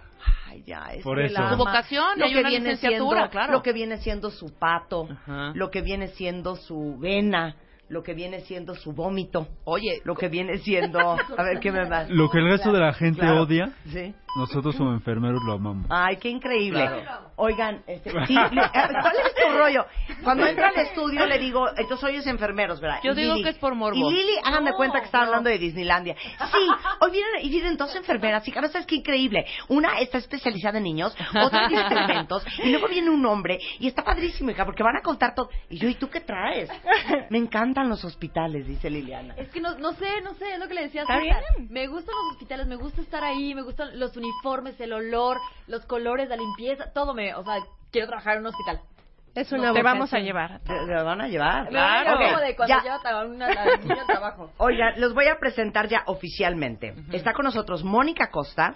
Mónica tiene 43 años, es enfermera, especialista quirúrgica del Centro Médico Nacional Siglo XXI, donde varias veces ha sido reconocida, más que nada por su cualidad. Por su, por su cualidad. Por su cualidad. Y su especialidad. Sí, ¿no? ¿y sabes qué? Por su caridad. Claro, totalmente. Por su caridad. Tiene 20 años de experiencia como enfermera, tiene capacitación en cirugía de mínima invasión en Medellín, Colombia. Bienvenida, Mónica. Así es, buenos Estás días. chiviada, ya te caché. Estás así de... ok, luego, Iliana Michelle Aceves. Eh, tiene 28 años y es licenciada en Enfermería y Obstetricia en la Escuela Nacional de Enfermería y Obstetricia de la UNAM. Tiene un posgrado en Enfermería de neonato. O sea, ay, del bebé. El bebé, recién nacido. De bebé, bebé, bebé. Miembro de la Asociación Mexicana de Enfermeras Neonatales y actualmente labora para una institución gubernamental de tercer nivel. Tiene seis años de experiencia como enfermera. Eh, aplauso para Lili. ¡Bravo! ¡Bravo! Y luego les voy a presentar a César Ramírez López. Tiene 30 años, es licenciado en enfermería obstetri- obstetricia. Eh, tiene un posgrado en enfermería cardiovascular, lo que viene siendo su aorta, su yugular, su ventrículo izquierdo. Todo lo que son venas y ventrículos. Exacto. Todo lo que viene siendo circulación. Todo lo que es la parte bronquial del esqueleto. Tiene ocho años de experiencia como enfermero y trabaja en el Hospital San Angelín Universidad. ¡Bravo! ¡Bienvenidos a los tres! Gracias. ¿Les dijeron a sus pacientes que los escucharan? Eh, no, no. Qué Bueno, mala qué onda. mala onda. Danos las características que tiene que tener sí o sí una enfermera, porque luego no es por intrigar. Hay enfermeras Sí. bien groseras, ¿eh? Y con un Sin genio. vocación. Y con un genio de... Pero entendemos por los turnos. que le estoy diciendo que se tiene que parar para que se le quiten los entuertos. Ya tiene que prepararse, que la están esperando en cirugía. Y lo entiendes un poco No, porque dices... o, o- estas o llevan cuentavientes que nos han contado horas de sin enfermeras dormir. a la mitad del parto uno pujando con 8 centímetros de dilatación de ah pero cuando abriste las piernas eso no te dolió ¿verdad? Sí, sí, nos o han sea si hay esas enfermeras que son unas perras Sí, claro. muy Claro mal que enfermeras sí. perras Ok, ¿qué características uno tiene que tener? Empatía. Empatía, Mm. o sea, poder conectar con la emoción del Ujú. otro. Sí, siempre tu buen carácter. O sea, no Uy, puedes... Marta. Eh, No, yo sí sería Nada más dije, uy, Marta, yo no sería paciente, creo. Ok. No, no quita ser estricto, Ajá. no quita el que tú eh, te pongas enérgica Sí. por la misma condición de los propios pacientes, pero sí saber qué es el dolor Ok, para ven- poderlos ok, entender. Venme a decir que me vas a parar a bañar. Eh, hola, ¿cómo está? Buenos días. ¿Cómo Hola, amaneció? Ay, ¿Cómo se mamá, Mónica, me duele siente? todo. Ay, hermosa. Nos vamos a dar un rico No, baño. no me quiero bañar. Ah, me duele horrible la mire, cesárea, hija, te juro que no me puedo enderezar. Le voy a calentar el bañito con agua calientita. Que no Nos quiero. vamos a parar despacito. Mónica, no quiero. Bueno, despacio, despacito, nos sentamos en la camita. Es que Poco no quiero. a ¡Ay, ay! ah, ¡No quiero, Mónica! Es necesario, es necesario, le va a doler, pero le va a ayudar a su Mónica, ¿qué tiene que no me bañé hoy? O sea, no pasa nada, hija. Hermosa sí, porque todo eso se tiene que quitar, debe de estar limpia, tenemos que ir ¿Pero a por qué no me bañas en baño de esponja como me bañó César ayer? Es que es necesario, es necesario que empiece a caminar. Pero ve, ve la paciencia, hija. Claro, lleva la paciencia. Es necesario. Porque yo estoy de linda graciosa. Sí, claro. Pero debe de haber uno de, no me voy a bañar. Ahora, Sí, tú sí una perra. por favor. Vas, Tú con te Rebeca. vas. Tú con Rebeca, César. Yo tra dice ¿Pero que me operaron de la eh, apéndice, me la quitaron. Ok. Ok. Me duele caño. Ok. Hola, señora Rebeca, ¿cómo está? Muy mal, César, muy mal de verdad. ¿Cómo durmió? Mal, pésimo. ¿Ya no desayunó? No, ¿qué me estás hablando? ¿Qué quiere que le traigamos de desayunar? no quiero nada, Agua, César, por favor. un tecito. ¿Sabes qué, César? ¿Se, se pueden salir? ¿Puede, ¿No puede entrar nadie en por lo menos tres horas? ¿Cuánto tiempo no puede entrar Tres nadie? horas nadie. No quiero a nadie en Pero este le cuarto. toca su medicamento del dolor y No. va a seguir con dolor. Bueno, échamelo aquí para tres horas, órale. Échalo ahorita y ya, y no quiero que nadie en absoluto, por favor, se meta. De verdad. A ver, Juan, dice que era mi marido. Diles que no estén aquí, por favor, molestando. A ver, señor Juan, Juan, bien apenado. No, no vamos a poder dejarla sola tres horas. Bueno, no quiero. De verdad, estoy muy molesta, no entienden Vamos a el dolor. tratar de Y si molestarlo tú estuvieras lo aquí, menos César, posible. con esta rajadota que tengo de este lado del apéndice que me quitaron, entenderías lo que me está pasando. Ah. Me duele mucho. ¿Puedes decirle al doctor, por favor, o háblenle que le hemos estado hablando y no se ha comunicado? Ni siquiera, después de la operación, ni siquiera se vino acá nada más. Me dijo, salió todo muy bien y ya no lo he visto. ¿Qué tal esos doctores? Típico, ¿Qué tal los doctores que no aparecen, güey? Paciente complicada, ¿eh? Paciente complicada. Yo diría, bueno, ok, entonces cuando quiera verme, me toca el timbre, por favor, y Muy yo bien. estaré dispuesto a atenderla. Pero no le vas a meter su sonda en la uretra. Imagínate. No. Te tienen Sí. que meter la sonda, Rebeca. Hay que Más ponerle una nada. sonda. Háblenle a mi doctor. A ver, paciencia. Sí, paciencia. Empatía. Empatía. ¿Qué más? tener el carácter para explicarles las consecuencias que podrían suscitarse si no nos acatamos a esas indicaciones, ¿no? Para eso está a nuestro cuidado, para vigilar cada signo, síntoma, alteración que se suscita en las primeras, en cualquier patología. A ver, ¿cuántos años estudia enfermería? Cinco. Cinco años. Ok, ¿qué es todo lo que estudian? Deme la lista de las materias. Anatomía, biología, Fisiología, psicología, ética. Fundamentos. Ajá. de cuidado. Ajá. Ajá, este, médico quirúrgica, patología, este, farmacología. Obstetricia. Ajá. Obstetricia. O sea, ¿saben desde dónde hasta dónde? Bueno, conocen todo el cuerpo humano, Así porque es. qué vergüenza que les diga el doctor, mira el fémur y tú, y tú buscando algo por la clavícula. buscando algo en el codo. Sí tienen que saber toda la anatomía. claro. ¿Qué más tienen que saber? Farmacología.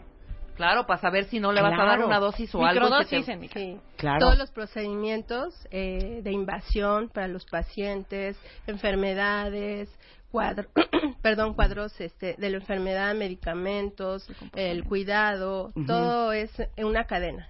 Tenemos que conocernos desde la anatomía hasta eh, todo el, el procedimiento, el- la patología, lo que incluye, cuánto tiempo de duración, qué germen es lo que está afectando, si es una bacteria. Deben de saber como si de heri- heridas de cama, ¿no? Eso de que Todo. si no te voltean se te Sí, llagas. presión, cuidados de heridas, cuidados de estomas, sondas, drenajes, todo lo que puede llegar a tener un No, y la paciente. práctica. Ok, nada más una pregunta. En una emergencia, los tres, ¿podrían traer un bebé al mundo?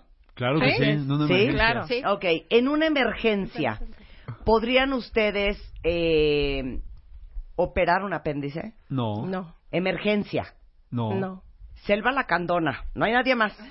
Sí, está nada más uno ¿Se de avientan ustedes. o no avientan? No. no. No ¿No se se avientan. No. No, Pues pondrás más trata de en riesgo a durar. la persona Entonces, hay ¿qué? Que se salvarla. muera la persona. No. O sea, no. Son no. la antesala para. Ustedes pues, lo que sí pueden hacer es alargar ese pade- ese padecimiento un poco Pues, o el dolor alargar la apéndice. vida, claro. Sí, alargar Sí, mientras claro. llega Obviamente, claro, obviamente atragantamiento, este, un torniquete. Claro. Reanimación Este, cardiopulmonar. sí, Claro, una reanimación, hacer. una, Claro. una, una maniobra de Heimlich. Sí, sí. Ajá, Todo eso sí se lo saben. Ya con Sí. eso, Marta. Sí, mira, ya con, Ya eso, con eso. salimos adelante de cualquier emergencia. Sí, por supuesto. Si ya con eso llegan al hospital y les harán el resto. Claro. Sí. Si es extrahospitalario. Si es en el hospital, a veces estamos mal los enfermeros y Claro. los médicos con los Claro. pacientes. Ahora, estudian cinco años enfermería y todos salen, salen sabiendo lo mismo. Mónica es enfermera especialista quirúrgica. O sea, tú te especializaste. Así es. ¿Cuántos años más? No, un año más. Un año Hice más. de especialidad médico-quirúrgica en la Cruz Roja Mexicana. Bien. Eh, y bueno, ya de ahí nosotros obtenemos esa especialidad. Posteriormente hice un eh, este curso que eh, es consta de cirugía de mínima invasión, en cirugía cardíaca. Ok. Entonces tú estás en las cirugías de corazón abierto. Sí. Wow. O sea, póngame un corazón, póngame un corazón. O sea, Sí. Mónica es, para que, para que entiendan, cuando uno ve una, una película o una serie, Mónica, bisturí. Bisturí. Gasa. Todavía no te la estoy pidiendo. No me des lo que yo no necesito. Ella se tiene que adelantar. Ella se adelanta. Nuestro trabajo, Ajá. mi profesión es asistir al cirujano en cada momento e ir adelante De- tres, cuatro, cinco A ver, ok, entonces ve, vea diciendo tú tus instrumentos y, ok, muy bien. y Mónica se va a ir adelantando. Ya están aquí con el paciente abierto. Vamos a abrir el tórax. Así es. Bisturí. Bisturí.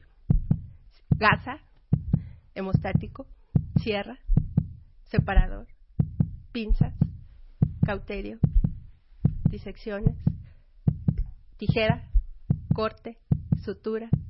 Vamos a empezar a hacer las jaretas para entrar a lo que nosotros hacemos una derivación cardiopulmonar. Y tú con todas las cosas aquí. Yo, ¿Y ¿cuál dónde uso? la- O sea, ¿de dónde voy a agarrar todo? ¿Lo pongo en la panza del, pa- No, del no, en paciente cada, con cada instrumento el va. cirujano va haciendo Y el es rápido. corte, la disección, la hemostasia. doctor. Hay cuatro doctores y Ahora, nada más dime una cosa. O sea, obviamente tú le vas dando, vas adelantando, pero de repente yo te puedo decir, cánula, Mónica.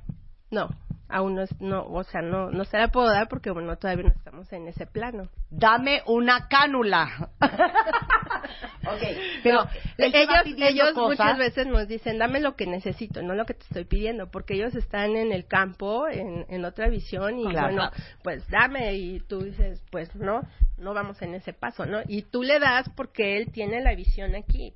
Claro. En el sitio quirúrgico. Tú estás al, ahí enfrente de él. Viendo ese dices, sitio. Sí. Le doy y, y es cuando te dicen, dame lo que necesito, no lo que te estoy pidiendo. Porque Claro. es en el momento en el que van a ocupar, ¿no? O sea, ¿ya no te avisan? o sea, no te dicen, por ejemplo, pinzas para abrir, porque ne- va- No, sabes que ya va a no, abrir. No, no, o sea, por te eso adelantas. esta es nuestra profesión. O sea, yo ella sé- ya sabe la pinza que necesita para lo que va a hacer. Claro, procedimientos específicos, el material. Tenemos el que leer la mente. Claro, porque no, puedes estar en- a- a la- eh, con un corazón abierto, hija, diciendo, no, esa no, Mónica. Esa- La del Claro, más largo. exacto. Y Mónica buscando en los cajones el Ajá, piquito. espérate, sí se lo había pedido yo a, Moni- a Luz, ¿no? Sí, exacto, no un estar esa hora inicio, con eso. eh, mi trabajo es así. Yo tengo que preparar el instrumental adecuado, el material adecuado, los insumos adecuados y todo lo que conlleva la sala quirúrgica Claro. que vamos a ocupar para ese tipo ¿Y de el doctor te revisa antes No. de cirugía? No. Es ya que tú sabes. Claro, Claro. Es que, bueno, Claro, miren, supuesto. este Es un ¿eh? ejemplo, este es un ejemplo de la palabra mágica, accountability. Claro. El doctor está confiando en que Mónica tiene lo que se necesita para operar ese corazón. No están ahí con el corazón abierto, ¿así? Pero No. Mónica, te dije que trajeras La las pinzas. No. ¿Es neta? Güey, es les dije que trajeran más gasas, o sea, de veras. No, no están no, a esa no. hora con esto. No, Nada. todo eso es que yo compras lo- no lo compró tengo y en no la ese soltó. orden. Pues a mí me vale. Habla con el, que- el director de compras. Ajá, y a esa hora va a salir qué? Hablar Antes- con el director antes de de- compras. antes No, de entrar a sí, ya pedí la cirugía- requisición. Antes de entrar a la cirugía yo preparo todo eso.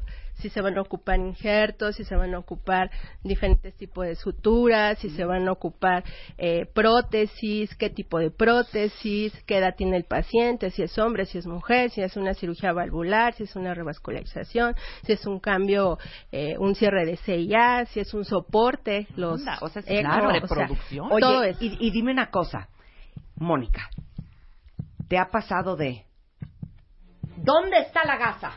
Ya cerramos al paciente, ¿dónde está la gasa? Me falta una. No, eso no se realiza. O sea, nunca no, no, no nos pasa porque antes de cerrar al paciente, Se mi cuenta. función es contar. A ver, no, espérame. Cuentas todo, o sea, entras Claro. con un, con un, este, con una... Un listado, con un, un listado, listado de Sí. materiales. Siete Pero- gasas, tres bisturís, Así es. cuatro cuchillos. Nosotros hacemos una lista, un checklist, lo que le llamamos, al inicio de la cirugía, durante la cirugía y después de la cirugía, donde vemos el nombre del paciente, su edad, su sexo, la cirugía para la que está programado y lo que se le va a hacer. Durante, eh, contamos el inicio de cuenta de gasas, compresas, eh, bulldog, O sea, ¿alguien cintas de lee y alguien lino. coteja? Yo lo cuento con mi circulante, con un enfermero Ok, yo circulante, circulante. enfermera. Contemos. Contemos. Contemos. 10 gasas, 10 20 gasas. compresas, 3 bulldogs, 200 de lino, No, a 4 esa velocidad no puedo checar. eh, todo, Checando, hija. toda una serie de, Sí. de materiales que tenemos que hacer. Durante, mientras lo, lo vamos ocupando durante la cirugía, durante el mismo proceso, lo volvemos, lo, estamos al pendiente. Entró un bulldog, va a salir este al final, ¿no? Sí. Sale el bulldog, tengo tantas gasas, tantas compresas, tanto este material de insumo, el injerto, se colocó tal válvula y bueno. Celebrando a los enfermeros de este país, no se vayan, ya volvemos en W Radio. Lo mejor del año con Marta de Baile. En W. W Radio. Hacemos una pausa rapidísimo, no se vayan porque hay mucho más que escuchar con lo mejor de Marta de Baile. Invierno 2017 en W Radio. Are you ready? Marta de Baile. Navideño. Tornados hablando Con las sobre historias. el arte de ser enfermera, la vocación. Tenemos a tres grandes enfermeros. A Mónica Costa, que es enfermera especialista quirúrgica, la de bisturí, gasa, catéter. Bulldog. Bulldog. Que aprendimos hoy. ¿Qué es el bulldog? ¿Qué es el bulldog, eh? Un clam. Y ahorita que Un dice? clam. Una como pinza. Una pincita. Que comprime eh, una arteria. Claro. Pero el bulldog te imaginas. Un perro. ¿no? Sí, Ajá. sí. Es así. Ese Que comprime una tela. Una arteria. Ah, una arteria. Un tela, hija. ¿Cuál No- tela? no servirá para- para el pellejito. Eh, Sí, como Diana la- Michelle, que es licenciada en enfermería eh, y obstetricia, es especialista en bebés, en neonatos. Y César Ramírez, que es licenciado en enfermería, especialista en terapia intensiva. Los tres tienen su especialidad después de los cinco años de haber estudiado la carrera. Y estamos, eh, pues, contándoles lo que significa ser un enfermero, todo lo que tienen que saber hacer. No hay nada que digan, por favor, no me hagan hacer esto. No. tú, Ileana, tú, Ileana, no. O sea, ¿por qué un popocito de un bebé? Una No, no, no. color mostaza, con unas semillitas, ¿eso qué? Pero... Ha- hablábamos de, de qué a cualidades te debe tener un eso. enfermero. No, te toca eso. A ti te toca a mí me eso, toca César. todo eso y más, ¿no? Ah, sea, ah, el decían, pato, decían que había unas cualidades de ser enfermero, ¿no? Sí. Yo, yo podría decir, debes de poder agarrar las excretas de cuerpo humano con las manos, Así. ¿no? Para Pero poder aún así en cirugía se ve, en cirugía se Claro, siente. sí. Aunque el paciente está dormido, aunque el paciente está invadido, aunque el paciente no me, no puedo hablar en Sí, ese sí. momento con él, pero sí me escucha. Claro. Entonces ha habido casos en los que también igual fallece, ¿no? Y en el de que está uno batallando, ¿no? Ahora este paquetes, ahora esto, ahora medicamentos, ahora eh, que pizza, ahora que ábrele, que canula, lo que pone, lo que mete, lo que una serie de, de acontecimientos que se suscitan durante la cirugía que dices, Bueno, o qué sea, angustia, hija. ya, ¿De qué más les doy? ¿Qué más Sí, les onda traigo? de- Que no se nos muera, que no se nos Sí, muera. sí, sí. exactamente. Entonces uno dice, bueno, o sea, hasta aquí llegó. Dime, Acas, es una muy buena pregunta. ¿Hasta cuándo paran? cuando el cirujano dice, se deja. Porque mientras, o sea, nuestra Pero labor... no hay de, ok, seis minutos y ni un no, no, minuto no. más, nuestra, o siete, o nuestra ocho, o función, nueve, o nuestra labor, nuestra eh, profesión Sí. es salvar la vida, luchar por la vida. Por eso, pero ¿cuánto tiempo dices ya? Hasta que se Hasta acaban que, los se hace, hasta que se hace lo imposible por querer salvar la vida de ese paciente. Por eso, pero te puedes seguir haciendo RCP en 45 minutos. A ver, Ilana. En el, cue- en eh, el caso de los, re- de los neonatos, en el- las, la American Heart Association dice que 10 minutos. O sea, 10 tienes 10 minutos para, Para tú, RCP. es- en el RCP. O sea, se cae un bebito en paro, entonces tú tienes 10 minutos en la cual tú puedes sacar ese Ya, bebé. 10 minutos con 15 segundos, ya no hay nada que hacer. Nada que hacer. Porque además, Tiene ¿cómo lo regresas también? O sea, no es como Sí. los... lo- No, ya lo sacaste. exacto, las secuelas Sí. neurológicas Ahora, ¿cómo lo, cómo lo quedan. regresas así? ¿Cómo va a quedar? ¿Cómo va a Por eso quedar? insistimos tanto con Felipe eh, Hernández, nuestro bien, técnico en urgencias. Ah. Damos cursos en Bebemundo, ponemos videos, damos clases aquí, hemos hecho live streams, Facebooks, eh, Periscopes.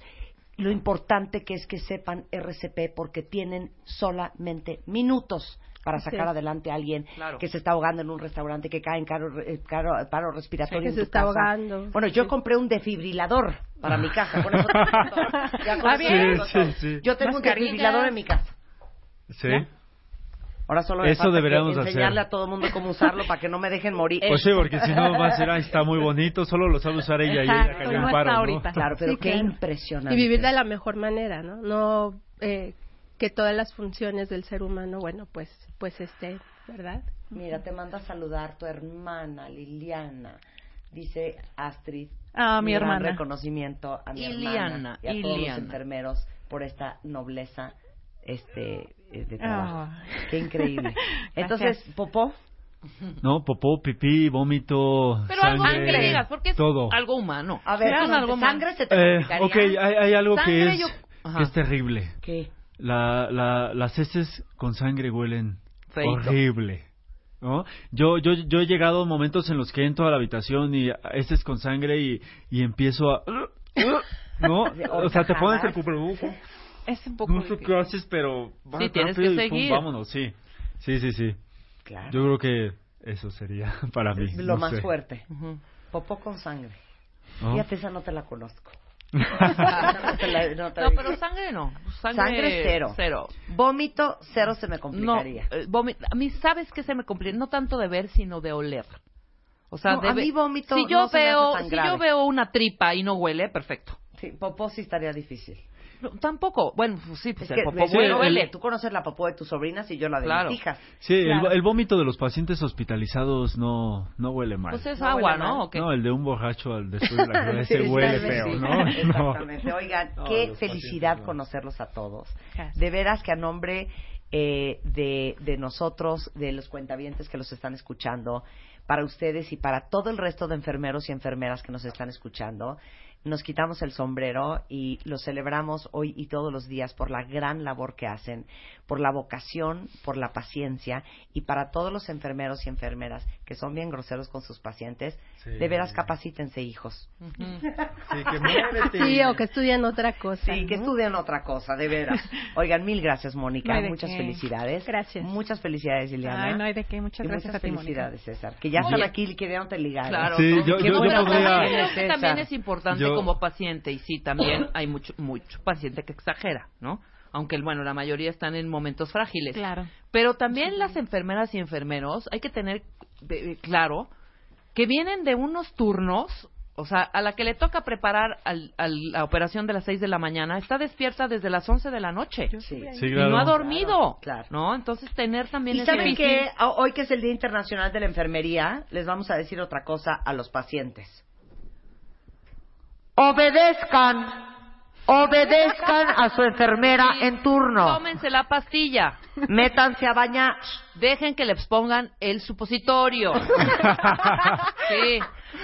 Hay que dar una vuelta por todo el piso para que se despegue la cicatriz. Hay que cambiar el suero. Se los tienen que cambiar para que no se pegostee. No aprieten las piernas a la hora de la sonda. Hay que meterse a bañar. Sí. Sí. ¿Vieron qué bonito todo lo que dijimos? Sí, sí, sí. Muchas gracias, César. Ileana, Mónica, un placer tenerlos acá. Marta de baile. En modo navideño 2017. Este mes, en Revista MOA, te decimos cómo eres, según los astros, los números y hasta el horóscopo chino, para que este 2018 vayas con todo. También te explicamos cómo es tu jefe, qué tienes que comer según tu signo, quién es tu pareja ideal, cómo tomar mejores decisiones y que no te afecte el mercurio retrógrado. MOA Diciembre, 128 páginas para descubrir por qué eres, cómo eres. Una revista de Marta de baile. Ahora sí entremos de lleno. Los voy a presentar tal cual son. Aquí no hay seudónimos. Es su nombre de verdad. Es Remigio Domingo. Así te llamas. Ya se me olvidó tu segundo nombre, demonios. Ya se te- no, no, no, no, no me la puedes revirar. Ya Si eres. Remigio Domingo. Sí, soy. mi- mis papás me odian, de ahí viene mi problema de hipocondria. Exacto, Remigio. Domingo Gómez. Eh, él ha estado mucho con nosotros porque cuando hicimos el programa de El Día de la Mujer, que pusimos a dos hombres a sentir lo que se sentían las contracciones de un parto eh, y a depilarles la axila y hacerles un corazón en el pecho, Remigio fue uno de los conejillos de Indias. ¿Sigues con el hoyo en el pecho? No tienes Todavía. ningún Eres más no, No, cero, ya- ahí ya creció. Todavía se ve. Se ve un poco. Se ve. Pero qué bonito porque puedes decir es un lunar a tu, a tu mujer. Exacto. Bueno, él es comentarista deportivo, es hipocondriaco desde que uno de sus mejores amigos murió de un infarto. Correcto. A raíz de eso le empezó a doler todo. Le tiene pavor al cáncer, a la esclerosis múltiple, le tiene mucho miedo al Alzheimer. Eh, los síntomas que más miedo le dan son el dolor en el pecho, Me estoy empezando a sentir el mal. dolor de cabeza y su mayor Está miedo es que, afuera, ¿no? es que un día alguno de sus diagnósticos se haga realidad. I feel you, brother. I feel you, brother. ¿Sabes qué pasa? Que se va a hacer realidad. ¡Cállate! O sea, las- la- a ver, la oportunidad de que algún día me muera de algo Sí. es absolutamente del 100%. Sí, 100%. Entonces, el Claro. chiste es, ¿qué día le voy a atinar? Sí, claro. ¿A qué día le vamos a atinar? Y luego, Emilio Dib, que es arquitecto, tiene... ¿Cuántos años de ser hipocondriaco, Emilio? ¿Cuántos años? Serán 15 años. Hola, soy Bueno, Emilio. no sabe cómo empezó ni por qué, pero le tiene miedo a todas las enfermedades. Le tengo miedo a todas las enfermedades Ajá. porque todos los síntomas que uno puede tener puede ser algo súper grave. O sea... Todo. A ver. O sea, un, un dolor de estómago puede ser leucemia. Entonces, claro, claro. todo me da miedo. Es que yo me carcajeo porque yo estoy igual que ellos. Y nos damos cuerda y nos consolamos y nos hablamos y nos comprendemos y nos contamos nuestras historias. Y obviamente toda esta conversación y bienvenidos todos los hipocondriacos en redes sociales, eh, nos acompaña Edilberto Peña, que es nuestro neuropsiquiatra de cabecera, maestro en ciencias médicas y director de investigación del INCIDE, y Valerí Velázquez, que es especialista en evaluaciones psicodiagnósticas del INCIDE, y tú eres la que se encarga de analizar si los tres tenemos... Aparte, tú no te excluyas, Cuatro. mamacita. No, tú yo también dije- eres hipocondriaca. Yo dije, yo dije sin tapujos al principio. O claro sea, que me, me A incluyo. Rebeca le da cistitis y oficial tiene un tumor en el riñón. Punto Guau. y se acabó. Ya rápido. Me da cistitis y ya arrojé dos piedras. No, neta. Pero Veo eso- las piedras. Eso es normal. Ok, ahora, nada más dígame una cosa. Ser hipocondriaco sí es un padecimiento registrado en los libros psicológicos, Valerí. Sí, sí es. Y de hecho ahorita acaba de cambiar de nombre. En ¿Cómo la se versión llama? nueva del Tomémonos de las DSM-5. manos. Sí, tomémonos de la mano. Tómense de las ¿Cómo se manos. llama? ¿Cómo se llama? nombre para la se llama trastorno de síntomas somáticos. Y también hay otro diagnóstico que se llama trastorno de ansiedad por enfermedad. Ajá. Hicieron una pequeña diferencia. O sea, O danos sea, la diferencia sí. para ver en cuál ca- Ok, caemos perfecto. nosotros. La primera, que es trastorno de síntomas somáticos, debe de haber algo somático. O sea, te duele la cabeza y entonces tú ya supones que es un tumor, ¿no? Sí, Este, claro, cerebral. claramente. Claro. Pero sí tiene que haber algo que te está generando malestar físico. O sea, no te inventas el dolor. no, no, no, sí O sea, te duele, sí te molesta algo. yo ando muy mal del sacro, por cierto, Emilio. Sí. Me dijeron que es que es totalmente muscular. Yo siento que tengo un tumor en el sacro que nadie me ha encontrado. O sea, yo por un dolor Todavía así no. acabé con, con casi trasplante de riñón. Y, y el trastorno de ansiedad, o sea, de, de mucha ansiedad por enfermedad, no hay realmente algo No hay. somático. O sea, no te duele nada, pero igual tienes el delirio de que algo está mal. Sí, ok. ¿No? ¿Tú inventas o sí te duele? No, a mí lo que me pasa es, yo me, hijo, me da mucho coraje, ¿eh? Sí. Porque yo venía tan bien preparado por mi Sí. señora que es Sí. psicóloga, que ya no existe la hipocondria, dije, los voy a pantallar a todos Sí, sin mocos. sí. Ya Sí. me mataron. Vine bien preparada, lo Pero siento. ya Sí te duelen todo. cosas, no inventas. No, no, no, no. A mí sí es una duele. realidad. Es una realidad. No, no, no, Marta, me duelen, de verdad me duelen cosas. Yo un día tuve un, un episodio de que se me dormía el brazo. No, a ver, cuéntalo todo y luego va Emilio y luego... y así. No, Sí, nos vamos contando nuestras muere, historias. muere Luis Felipe, mi amigo, de un infarto a los 37 años. Acto seguido, en cuando me dan la noticia a las 3 de la mañana, en ese momento me dio un infarto a mí, Sí, ¿no? sí, En sí. ese momento. Entonces pasó todo el, todo el episodio y yo me empecé a sentir muy mal todos los días con mucho dolor en el pecho. Entonces acabé el cardiólogo. ¿Pero estabas alucinando o si era Pues de no, verdad? sí me dolía. Ok, sí. Acabé el cardiólogo me dijo, no tienes nada, vete a ver al gastro. Llegué al gastro y me dijo, estás completamente quemado. No, me Ah, hizo ok. una endoscopía, entonces Sí. había una razón de ser de Sí, los dolores. claro, tenías una gastritis erosiva infernal. Pero pues ya me dan tratamiento a la gastritis, este, me sigue doliendo, me sigue doliendo, me duele el brazo. Yo me acuerdo un día llegué a que me hicieran una onda esta que te conectan los electrodos en la cabeza, que Ajá. es básicamente el único análisis que me faltaba en el mundo. Y me dice el doctor, no tienes nada. Y me puse a llorar en el consultorio. Porque dije, me estoy volviendo loco. Sí, no, porque claro. me duele. Sí. Dijo, no es que sí te duele. Pero tu problema es, tienes una ondita ahí mentalita, ¿no? Me lo dijo Sí, muy sí, sutil, sí, muy no decirme sutil, sí, pinche sí, loco. La, Claro. peor, Ajá, tienes- la peor noticia que te puede dar un doctor es decirte no tienes nada. Exactamente. Eso Claro, es justo claro. lo que no se debe de hacer. Te tienen que decir, en tu estudio no hay algo que explique tus síntomas, pero tenemos algo para diagnosticar. O sea, si hay algo. Si hay si hay algo. A ver, quiero que les cuentes, Emilio, con- en todo su esplendor. Sí. ¿Ok? ¿Cuál te gusta? ¿El ojo? No, la- la- el, el cáncer de piel. Porque, no- porque aparte Son- no me dolía nada. son capítulos. Ok. Tengo un puntito rojo que todavía lo tengo en la nariz. Sí. Entonces me veía el puntito rojo una semana, dos semanas, tres semanas y de repente dije, no, esto está muy raro. Entonces entro que a- a internet y busco cáncer de piel. Foto, foto, foto, foto, foto, foto, foto y de repente veo una foto y digo, es lo que tengo. Sarcoma laminar en nariz. Entonces, apenas veo que tengo sarcoma laminar en nariz. Son tres noches de llorar toda la noche. No, es que sí llora. Lloro es que con- creen que es exageración. Sí llora. Entonces empiezo a hacer mis planes, a quién le voy a dejar en mi coche. Bueno, entro a YouTube y empiezo a rascarle más y veo un video de una niña en Estados Unidos que tiene sarcoma laminar de nariz, filmando el día que se va a operar. Y el día que sale la operación tiene una rajada del extremo de arriba de la frente que le atraviesa toda la cara hasta el cuello. Yo dije, no, pues para allá voy. Después de tres noches de no dormir y de llorar, digo, ¿sabes que No puedo esperar más. Y yo no le voy a hablar al dermatólogo que me va a hacer cita para dentro de cinco meses. Y me voy a su consultorio. El consultorio estaba atiborrado de gente. ¿Atalo? Dosi- Atalo atalo- la NIS que te da cita en seis meses. ¿Ok? con Atalo la visita en seis meses y yo no me puedo esperar, no, no voy, no voy a morir. Sí. Llego al consultorio y le digo a la enfermera, me dijo, ¿tien- ¿tienes cita? Le digo, no, no tengo cita. Me dijo, le digo, es una emergencia, por favor, métame con el doctor. A los dos minutos me mete, me ve el doctor, llega con dos personas y me empiezan a, a revisar con lupa. Yo temblaba.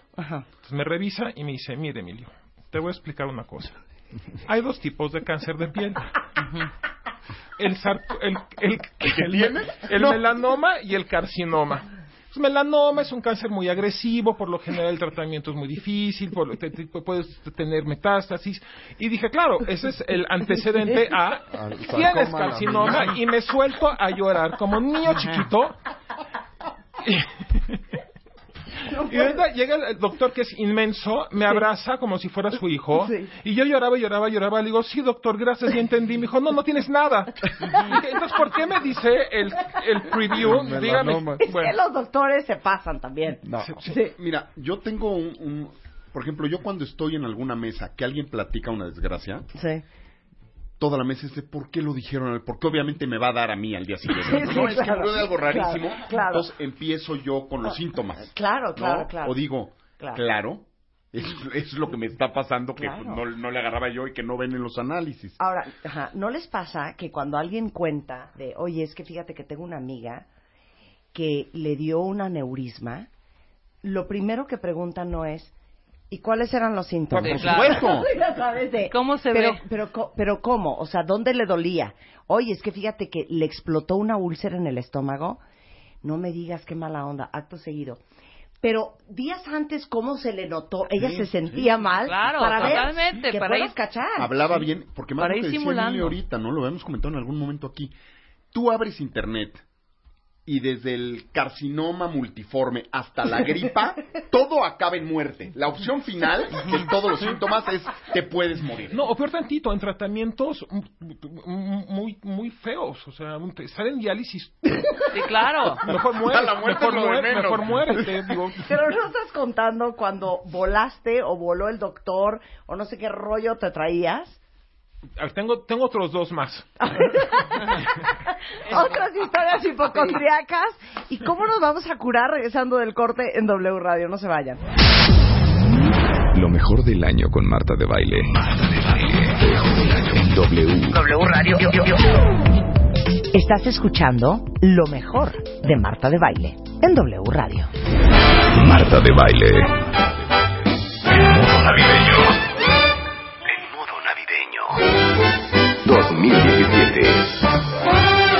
Estamos llorando, literal, rime el corrido en el estudio y sufriendo, porque hoy estamos dedicando el programa a todos los que son hipocondriacos, a todos los que, ¿cómo lo, diri- lo diremos, Valerie?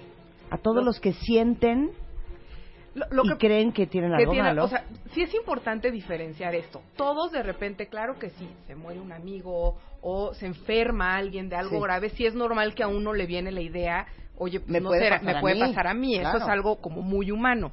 La diferencia está aquí, y aquí me dirán Emilio y Remigio. Re- Remigio, si, si estoy en lo correcto, es que a pesar de que vas a hacerte estudios, no te quedas contento con la, con la Sí, respuesta. sí, sí, ¿no? claro. Persiste, persiste Claro. este pensamiento como muy, muy catastrófico, Fatalista, ¿no? claro. Fatalista. Ahí hay dos riesgos. Cada vez tú vas desconfiando de que no está la herramienta diagnóstica, no ha existido todavía. Entonces Claro. te vas y pides un estudio más caro Sí. y más difícil donde cada estudio ya puede tener un riesgo. Y entonces te puedes enfermar por los efectos del estudio que estás pidiendo. Y la otra es la lana y el gasto que representa para los servicios de salud los hipocondriacos. ¿Cuánto te gastas tú? O sea, me hago exámenes cada mes, de, exámenes de sangre cada mes, completos. y cada vez le meto más. Y nadie me los pide. Yo me los mando así. ¿Por qué no le mete también el examen del... Sí, ya te vieron, ya te vieron cara de... Y también, mire, hay una promoción ahorita. También, ¿no? Y hay promo... Claro que hay promoción. Señor Pero Remigio, bueno, bienvenido. regresando un poquito a tu pregunta, una de las hipótesis actuales que hay de, de la gente que padece de eh, trastorno, eh, vamos a usar el nombre correcto, ¿no? Supuestamente, De ansiedad trastorno, por enfermedad. bueno, Ah, de- llamémoslo así, o, o- o de síntomas somáticos, es que posiblemente haya algo orgánico, por Ajá. así decirlo, este, algo así como en la proteína de no sé qué célula, que hace que seas mucho más sensible a este a, a cosas que pasan en tu cuerpo, que para mucha otra gente es ruido. Hay genética en la hipocondria, sí se te facilita. El 3% de la población puede tener hipocondriasis, pero si tienes un familiar en primer grado, ya le andas raspando A al mí sí, 20, mi papá, 30%. mi mamá no, mi papá, uta. ¿Mi mamá? Fíjate que en mi casa, en mi casa no. Pero, oye, ¿no les pasa? Es que ahorita, ahorita me acordé cuando llegaste a la, a la clínica de mama del sur. ¿No les pasa? Yo, por ejemplo, ustedes le hablan muy feo a los doctores y a las enfermeras. O sea, tipo... No, no les hablamos de- feo. del- no, no, no, pero No, el, de el ovario derecho y el izquierdo. Sí, ¿no? ah, claro, Yo al revés, izquierdo. yo no sé por qué siento que siendo monísimo Te va a voy- decir no me que va a no pasar. tienes nada. Entonces llega la enfermera No te van a dar una mala noticia. Llega la enfermera con el estudio y le digo, qué calor ha hecho, ¿verdad? Últimamente, así, soy su amigo. No Sí, hago claro. amistad. Para que no te den una mala noticia. Exacto, exacto, para que como que no sé bueno, si no se tu atreva. trasplante de riñón. Mi trasplante riñón. Es que te escuchamos, Emilio. Estamos contigo. Te escucho. Pero Me voy- tienes me- que decir, hello, my name is Emilio D. I am an hypochondriaco. Hola, soy Emilio Di y soy hipocondriaco. Bien, dos. Bienvenido, Emilio. Hola, Emilio. Ok, me voy con mis, ami- mis mejores amigos que amo a Valle de Guadalupe, a una cata de vinos y comer rico. Ahí vamos todo el grupo, llego yo a Valle de Guadalupe, el lugar es espectacular, te- te- en fin, al primer día empiezo yo con dolor en la parte de la espalda media y empiezo, híjole, ¿será que tengo algo en el riñón? Híjole, este, ya no voy a tomar vino. Entonces, era, Emilio, tómate esta copa. No, no voy a tomar vino ya porque ya tengo el riñón el, dañado. Malito. Voy al baño y de repente hago pipí y es una cantidad de espuma en el excusado que yo creo que lo acaban de lavar. Y, Ayer hablamos y me acuerdo que, habí- que había yo visto en Facebook algo de que si hay mucha espuma en la pipí es porque tienes algo en la proteína y es gravísimo. Entonces dije, no, tengo eso. Ya.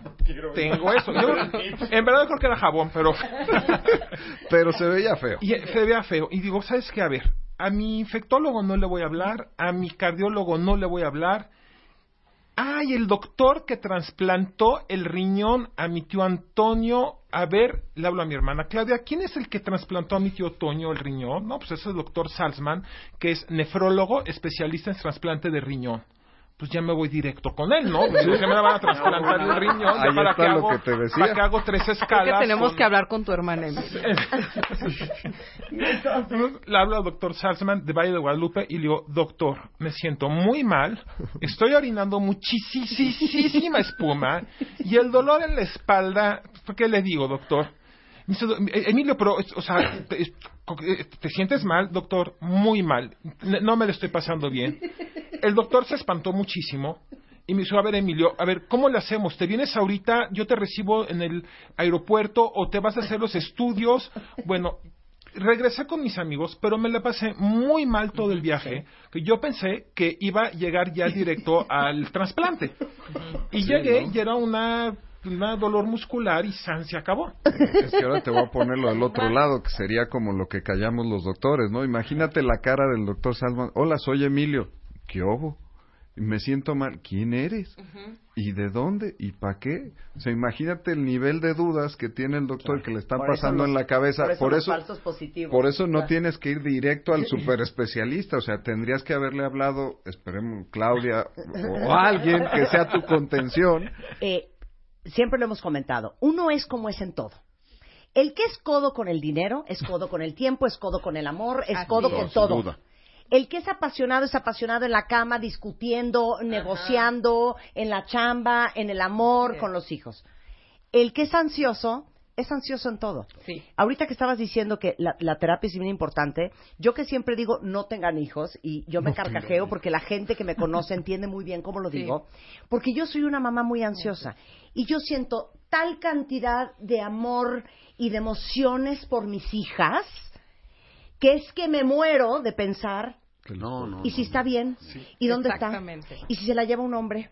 ¿Y si no es contenta? ¿Y si no encuentra el amor? ¿Y si no le gusta su carrera? ¿Y si no está feliz? Sí, ¿Y tú si eres no encuentra su- hipocondriaca con los demás. Yo soy hipocondriaca con los demás. Y entonces, Ujú. Es- mi- una hija mía me sí. dice, ma, siento que tengo una bolita. Bueno, yo me aviento por una ventana. Entonces, creo que los que sentimos y somos ansiosos a ese nivel de intensidad, Sí. con los hijos, que es lo que más amas en el mundo, sufres mucho. Nos estás dando un buen consejo. No, de Sí, veras no tengan sufre- hijos, No, perdón. su- De veras. Es un Si extraordinario porque hay gente que maneja las emociones y Sí. las como muy tranquilos y mira lo mandé 10 cuadras en bicicleta por el pan. Va a estar bien, no pasa nada. No pasa nada. O sea, yo estoy pensando de, Dios mío, acaba de haber un tiroteo en Europa, y entonces la niña va a ir a Europa, y entonces ya me la imagino afuera de Notre Dame, ¿me entiendes? Junto al terrorista. Es O que sea, quiero yo sufro mucho. Quiero contar esto, de verdad. Ahorita que nos fuimos a Nueva York, neta, ¿eh? Ah, sí. Se va Camila a la farmacia que está enfrente, o sea, enfrente. No Sabía está la- no eso. iba a ir- subirse a un taxi ni el metro, ni- no, enfrentititito, ¿no? Oigo la puerta así, ¡pac! Cuento a 10 y Marta el celular. Y yo, ¿qué haces? Le estoy hablando a Camila, es- creo que ya se tardó. Marta, se acaba de ir, se acaba de, acabamos de cerrar la puerta. No, déjame marcar, deja a la pobre niña, fue a la farmacia, enfrente, enfrente, No, enfrente. bueno, y hija, la mayor, 80. que tiene 21 años, me dice, hola, ma, en el teléfono, ¿no? ¿Qué haces, muñequita? Eh, voy a la farmacia. La farmacia está a, digamos, siete cuadras de su universidad. Entonces yo ya estoy pensando, está caminando sola en la calle y yendo a la farmacia, son las 5 de la tarde, por el horario de invierno, Y ya oí está que, en un oscureciendo. pueblo a, oí que en un pueblo a seis horas Sí, un ataque a una claro. jovencita. Y entonces estoy yo, ah, entonces como no le puedo decir, no me vayas a colgar porque me muero del estrés, porque se ponen como diablos de, mamá, relájate. Entonces le digo, platícame algo. y lo que quiero es estar en el teléfono con ella Hasta que hasta vaya y que llegue a la farmacia. Claro. Y saber que llegó bien. ¿Ya me entendieron? Porque digo, ¡no te lo digas! Sí, claro, Sí, claro. sí, El que es ansioso es ansioso en todo. Exactamente, y eso es lo que se tiene que tratar en terapia, ¿no? La Abrazo terapia, grupal, ahora abrazo grupal, abrazo grupal, abrazo grupal. Nos echamos una terapia en grupo. Eso estamos haciendo. Hay diferentes tipos de terapia. Creo que el fin es el mismo. La verdad, lo que más eficiencia hasta ahora ha mostrado para un tema de ansiedad muy intenso es la cognitivo-conductual. A muchos terapeutas, compañeros míos, no les va a gustar, pero, Pero esa es la neta de la neta. Porque Claro. te da estrategias. O sea, uno cuando está ansioso, Lo que pasa es que su, su cerebrito primitivo, reptiliano, está completamente prendido. ¿no? Sí. Bueno, una Sí. parte, ¿no? Sí, sí, sí. Y lo que hace la cognitivo es, vamos a estimular la parte donde están las... Las ideas y el pensamiento. Sí, que son las serpientitas de la corteza. A partir de fortalecer eso, que es la razón, ¿no? Vamos a calmar el, me- el, el- el cerebro interno. ¿Sí me explico? O sea, Claro. y es a partir... A ver, Marta, ¿cuáles son las probabilidades de que a Camila le pase algo de aquí a que cruce la calle? Pregúntale a la gente de Manchester. Y luego así, más ¿no? Pregúntale a la gente de Manchester consejo. esa es la. Ariana Pero Grande. es que incluso ahí si vemos estadísticas es, es mucho menor. Tú estás tú te estás fijando en el 1% de chance Sí, sobre el 99%. Pero O es sea, cuando ¿no? vas avanzando, cuando vas avanzando en la cognitivo-conductual, ya luego la pregunta es ¿y por qué no podría pasarle algo malo? ¿De qué factores protectores goza Camila? Sí, claro. Y entonces ya es cuando se estimula esa zona de la corteza y dices, bueno, pues es una niña, vive lejos, ahí está, pues que se cuide. Pero a ver, ¿sabes no, pero no les pasa de que el uno, ¿no? o sea, yo siento, me siento el 1%, ¿no? Es que, eh, Sí, esta, enfermedad solo le da a con 10 mucha de cada ansiedad 4 así se millones. Por eso, güey, es Claro, gravísimo. me o sea, a mí. ¿No? Es, tú eres Claro, ese 10. Claro. Mira, aquí dice una cuenta yo soy idéntica, me pasa lo mismo, tengo ansiedad al mil, por lo que quién sabe si está pasando. También un poco de exceso de películas, muero de risa. Alguien más dice, hija, te entiendo también con los hijos, yo también me quiero matar. Pues es que sí. Ahora, ¿cómo funciona el Exapro? ¿Es el único antidepresivo muy eficiente en, en trastornos ansiosos y obsesivos? Por supuesto que no. Ajá. Sí, tenemos toda una baraja de 30, 40 fármacos que se en pueden vivo. utilizar, pero fíjense, y recalco, aquí lo estamos viendo, el medicamento va a hacer que puedas controlar la ansiedad para que no explotes y para que esto no sea excesivo. El sistema de pensamiento no se cambia, ese sigue estando ahí, entonces puedes tener un tratamiento parcial, me tomo mi pastilla y entonces soy vivible y tu esposa te aguanta, pero el sistema de pensamiento sigue ahí.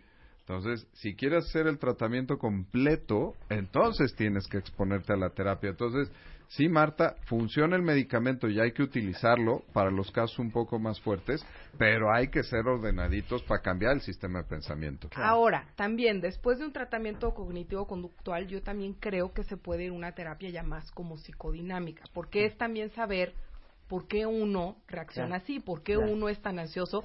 Y hay veces que uno empieza a aprender que hay ciertas situaciones que te predisponen más, ¿no? Sí. Y tú vas haciendo como Claro. ese ejercicio de decir, Claro. ¿sabes qué? Este, no sé, a lo mejor esta semana me espera algo muy intenso en la chamba, seguro mi hipocondría se va, se va a subir a mil y, empres- y empiezas a poder como predecir y corregir un poquito el cómo lo enfrentas. Claro. Es bien difícil cambiar, chicos, ¿eh? Claro. Eso sí. la gente que vive al lado de ti también se la pasa muy mal, Muy porque mal. te tienen que estar escuchando todo el tiempo, llevándote al doctor. Yo cada vez que me dicen que no tengo nada, invito a comer a toda la gente que molí, de vamos a festejar que no voy a morir, porque si, no, ya después no van a hacer caso. Entonces, eso es como, como, su, como su compensación de, por aguantarme, comida.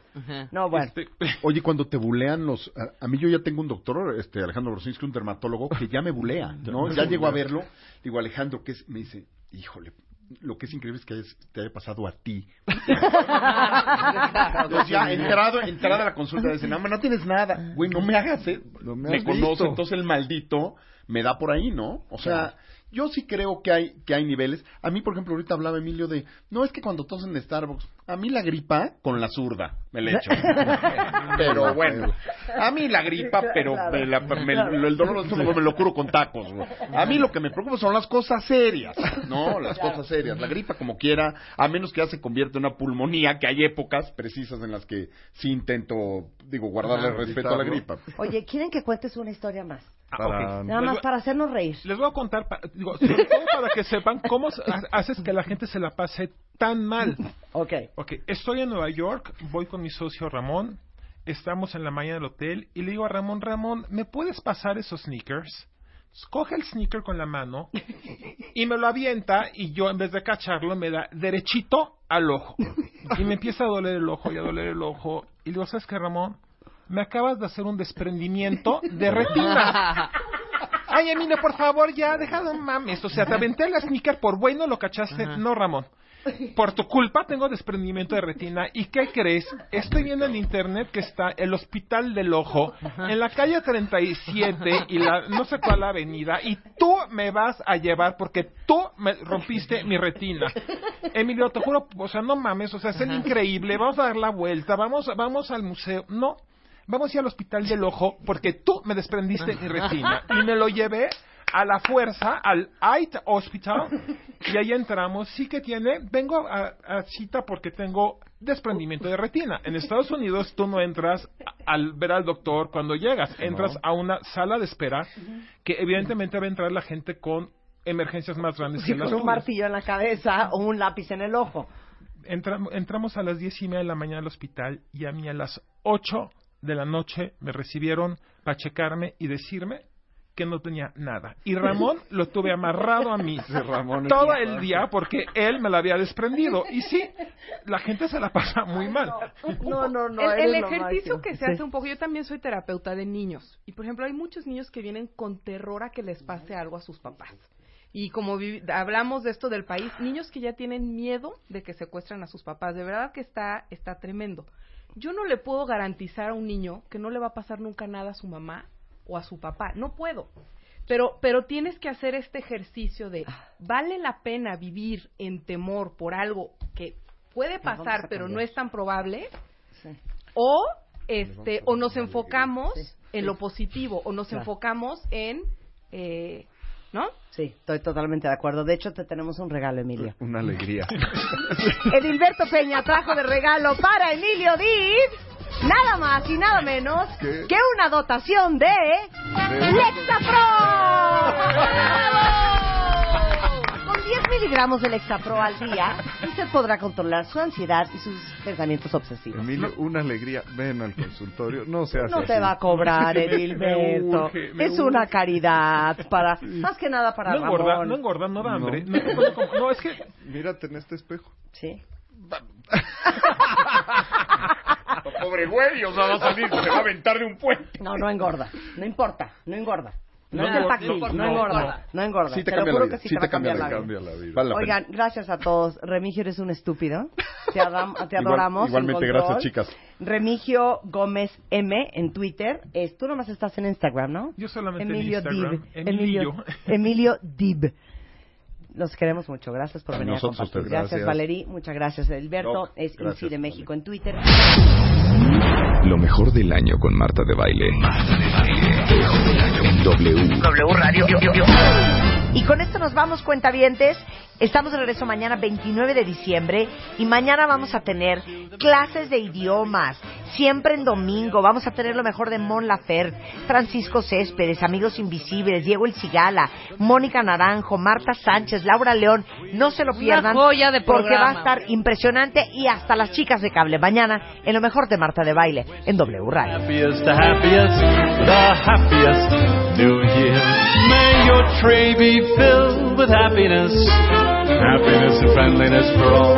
May your heart be filled with cheerfulness, with happiness and cheerfulness and friendliness for all. We wish you the happiest, the happiest, the happiest, yes, the happiest. Marta de baile en modo navideño. Marta de Baile en modo navideño 2017.